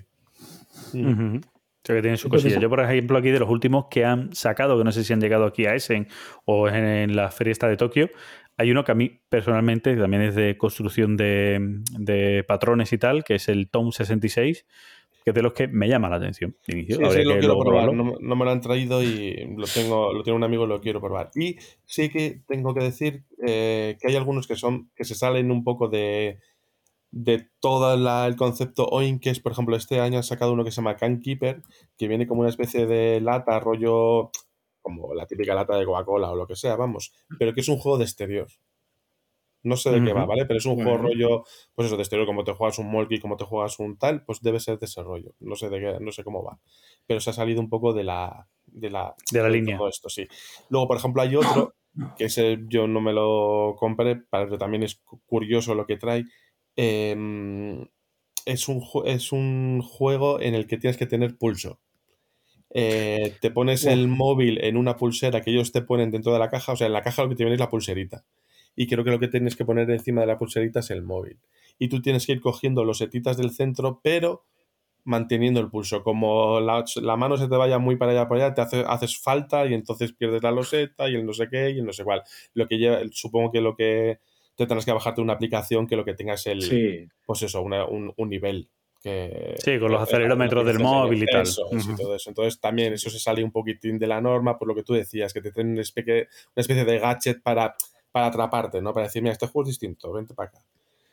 Y ese, ese se llama el Ninja Cat, no sé qué. Pues eso, un gato ninja. Sí, que- Ni- Ninja Cat Food and the Covered Action. Ese es. Joder. Ese es el que te trae la pulserita para que pongas ahí el móvil y tienes que coger las cosas con un buen pulso. Yo, yo, era, yo era, digamos, como anti-aplicaciones, pero desde que me jugué al Phone y ya llevo unas cuantas partidas al, al Phone no tengo problema si es una aplicación de este estilo. Vale, La del Phone es, a ver, es, es desactivar una bomba. La aplicación es la bomba, entonces tú vas jugando cartas y según lo que juegas le das un botoncito de la aplicación. Pues bueno, si es una cosa así, pues no. no estas no me importan. Yo, yo me anoto Bueno, tricks. Y, y luego, como, como cosa también distinta, creo que tenían uno que se llamaba Void, creo que era el Void, en el que te venían varios recursos o lo que sea, y tú te tenías que inventar un juego con esos recursos. Y luego lo mandabas en un vídeo a no sé dónde, o las reglas a no sé dónde, y no sé qué historias. Pero ellos lo que te daban eran unos recursos para que tú crearas el juego, o algo así. Sí, sí, Bueno. por aquí estoy leyendo la descripción y sí, exactamente, vamos. Es para que tú te crees el juego. Yo solo tengo el nombre. So- solo tengo el nombre y me quedé con los que obviamente ya conocía. Curioso. Bueno, pues eh, para los que no conocieran Oin Games, pues que le tengan un poquitín en el radar. Sí. Y sobre todo, pues eso, su top scout, que ahora lo va a petar un poco más porque encima ha sido nominado a juego del año eh, en Spiel, pues Claro. que lo tengan, que lo tengan un poquitín en cuenta. Y es un buen, es una, el Scout, por ejemplo, es un buen juego para, para empezar a conocerles. Y, es, y, es y dices tú, ¿qué, qué supone llevarte el Spiel des Jahres? Pues mira, estar nominado te supone ese sello y que vas a distribuir en 20.000 sitios y vas a vender lo que quieras y más. Y eso que no ha ganado. Que, que, por cierto, el CEO, eh, Jun Sasaki, que aparte de ser el diseñador Sí. de uno de sus juegos, es el que hace el arte gráfico. O sea, por eso esa seña característica pues lo hace él, ¿vale? Es el diseñador gráfico de sus juegos. Pues como- yo creo que ya está, ¿no? Hemos hecho un buen repasito, sí, ¿no? ¿no? Sí, sí, vamos. Sí, sí. Perfecto. Vale, Lo veo, lo veo muy bien. Bueno, pues eso, jueguitos interesantes, algunos, y si buscáis, eh, suele tener muchos de los juegos de una, tiene, sí. Es una tienda Pero de las dejar, que suele dejar el tener. tricks. Dejar el tricks, que ese es para mí. Me lo No llevo, se a las a próximas, agotar, no, no, me lo llevo a las próximas Astur lúdicas. Vale, A también podéis venirte a la CLC, ¿vale? Que esa apoyo seguro. Las astrolúdicas me cuesta más. Bueno, pues intentaremos eh, coincidir y lo, y lo probamos. La- la- las hacemos en Madrid, ¿eh? Las astrolúdicas se pueden hacer No, donde la- sea. Sí. La- las no, la CLC la CLC. Las hicimos Son en las la que van sierra. en Madrid. Perfecto. Claro, a Centro ver, norte tú- de Madrid. Tú piensas, es, es, es la quedada del podcast. Uno está Mm. en Asturias y el otro está en Huelva. Tenemos que buscar algo. Algo céntrico, algo a medio Sí, sí. camino. De todas formas, eso, cuando paséis por Madrid, pues avisad, por favor. Bueno, Pues no sí. llegamos a entrar. Bueno, señores, lo dicho, eh, esto es On Game, un acercamiento un poquito a sus juegos. Por aquí os han recomendado algunos de, de ellos. Eh, yo creo que es una editorial muy a tener en cuenta y sobre todo por eso que habéis, que habéis dicho, ¿no? ese sello de, de juegos muy distintos, que muchos de ellos, hay algunos que pueden ser muy parecidos, pero otros de ellos son bastante distintos. Y luego eso, cajitas pequeñitas, muy portables. Yo creo que buen precio, porque aunque sean pequeñitas las cajas, vienen, como bien decís, petadas vienen Sí. petadas de, de cosas y la verdad que muchos de ellos pues dan, vamos, yo los que los que he ido probando todos me han gustado, ninguno me ha dejado indiferente. Hay algunos que me compraría, otros que no, pero todos me han gustado y soy el que menos ha probado, que solo he probado cuatro, o sea que fácil, ¿vale? Cuatro de cuatro, bien, bien, pero también por lo que habéis dicho vosotros, medianamente un par de ellos que nos han gustado han entrado, han salido, pero que el resto más o menos también de los que habéis probado os han convencido, incluso, como bien decías antes, Wizi, incluso el que creías que no te iba a gustar, que al final te ha gustado y te lo llegado a comprar directamente. Eso O es, sea que- ese Durian, por culpa de Ujú. mismo. pues sí, pues, pues eso es Soin Game. Y bueno, darte las gracias, Wizi, porque te hayas pasado por aquí a echar un ratito de charla con nosotros sobre estos juegos japoneses. Nada, vosotros por invitarme, que es lo que siempre se dice. Y pero esta vez, lo digo, esta vez lo digo de corazón. Es como siempre se dice también. Y nada, Bueno. nos vemos en las mesas. A Gizmo le conozco en mesa y a ti, Fran, pues a ver si un día coincidimos y podemos jugar a algo en lo que coincidamos, que creo que va a ser complicado. Pero- No, no, no te creas. No, no. No, o sea, Scout Durian, pues yo coincido, vamos. O sea, Pues tope, Scout viene de camino y Durian estoy ahí, ahí también para, para pillármelo. O sea que sí, que coincidimos. Fran, O sea que Fran va en mi línea también de darle a todo. o sea que- Ah, vale, sí, entonces sí. Otra cosa es que pues, también me gustan mucho los económicos o los juegos de civilizaciones, son mis dos Ujú. grandes hitos y ya luego le pego a todo. A todo, no hay problema. Soy, soy fácil, soy fácil, soy facilón. bueno, lo dicho, Wizi, muchísimas gracias y ¿Eh? Gizmo, eh, que nada, que nos vemos en el siguiente programa, ¿no? Que también habrá invitado, así que vamos a dejarlo Sí, por aquí, ¿no? Estamos, estamos con un final. eh, y grabando con poquito tiempo eh, de espacio entre un episodio y otro. Estamos que lo tiramos para acabar el año. Pues sí, pues sí. Pues nada, gente, ya sabéis, eh, podéis buscarnos en todos vuestros reproductores de distintos podcasts, estamos en todos, y podéis buscar también a, Conexión Lúdica en Telegram, que tenemos una comunidad muy, muy bonita, muy re bonita, que ahora, por ejemplo estamos con el amigo invisible, y yo creo que es una comunidad muy chula, y que hacemos pues, también las convivencias de lo que habéis oído hoy, estas CLC, por lo mismo, para desvirtualizarnos y poder jugar entre todos un poquito. Y nada más, muchísimas gracias, Wizi, muchísimas gracias, Gizmo. Pues un abrazote para todos. Yo digo así adiós con la manita, que aunque no se me vea. ¡Hala!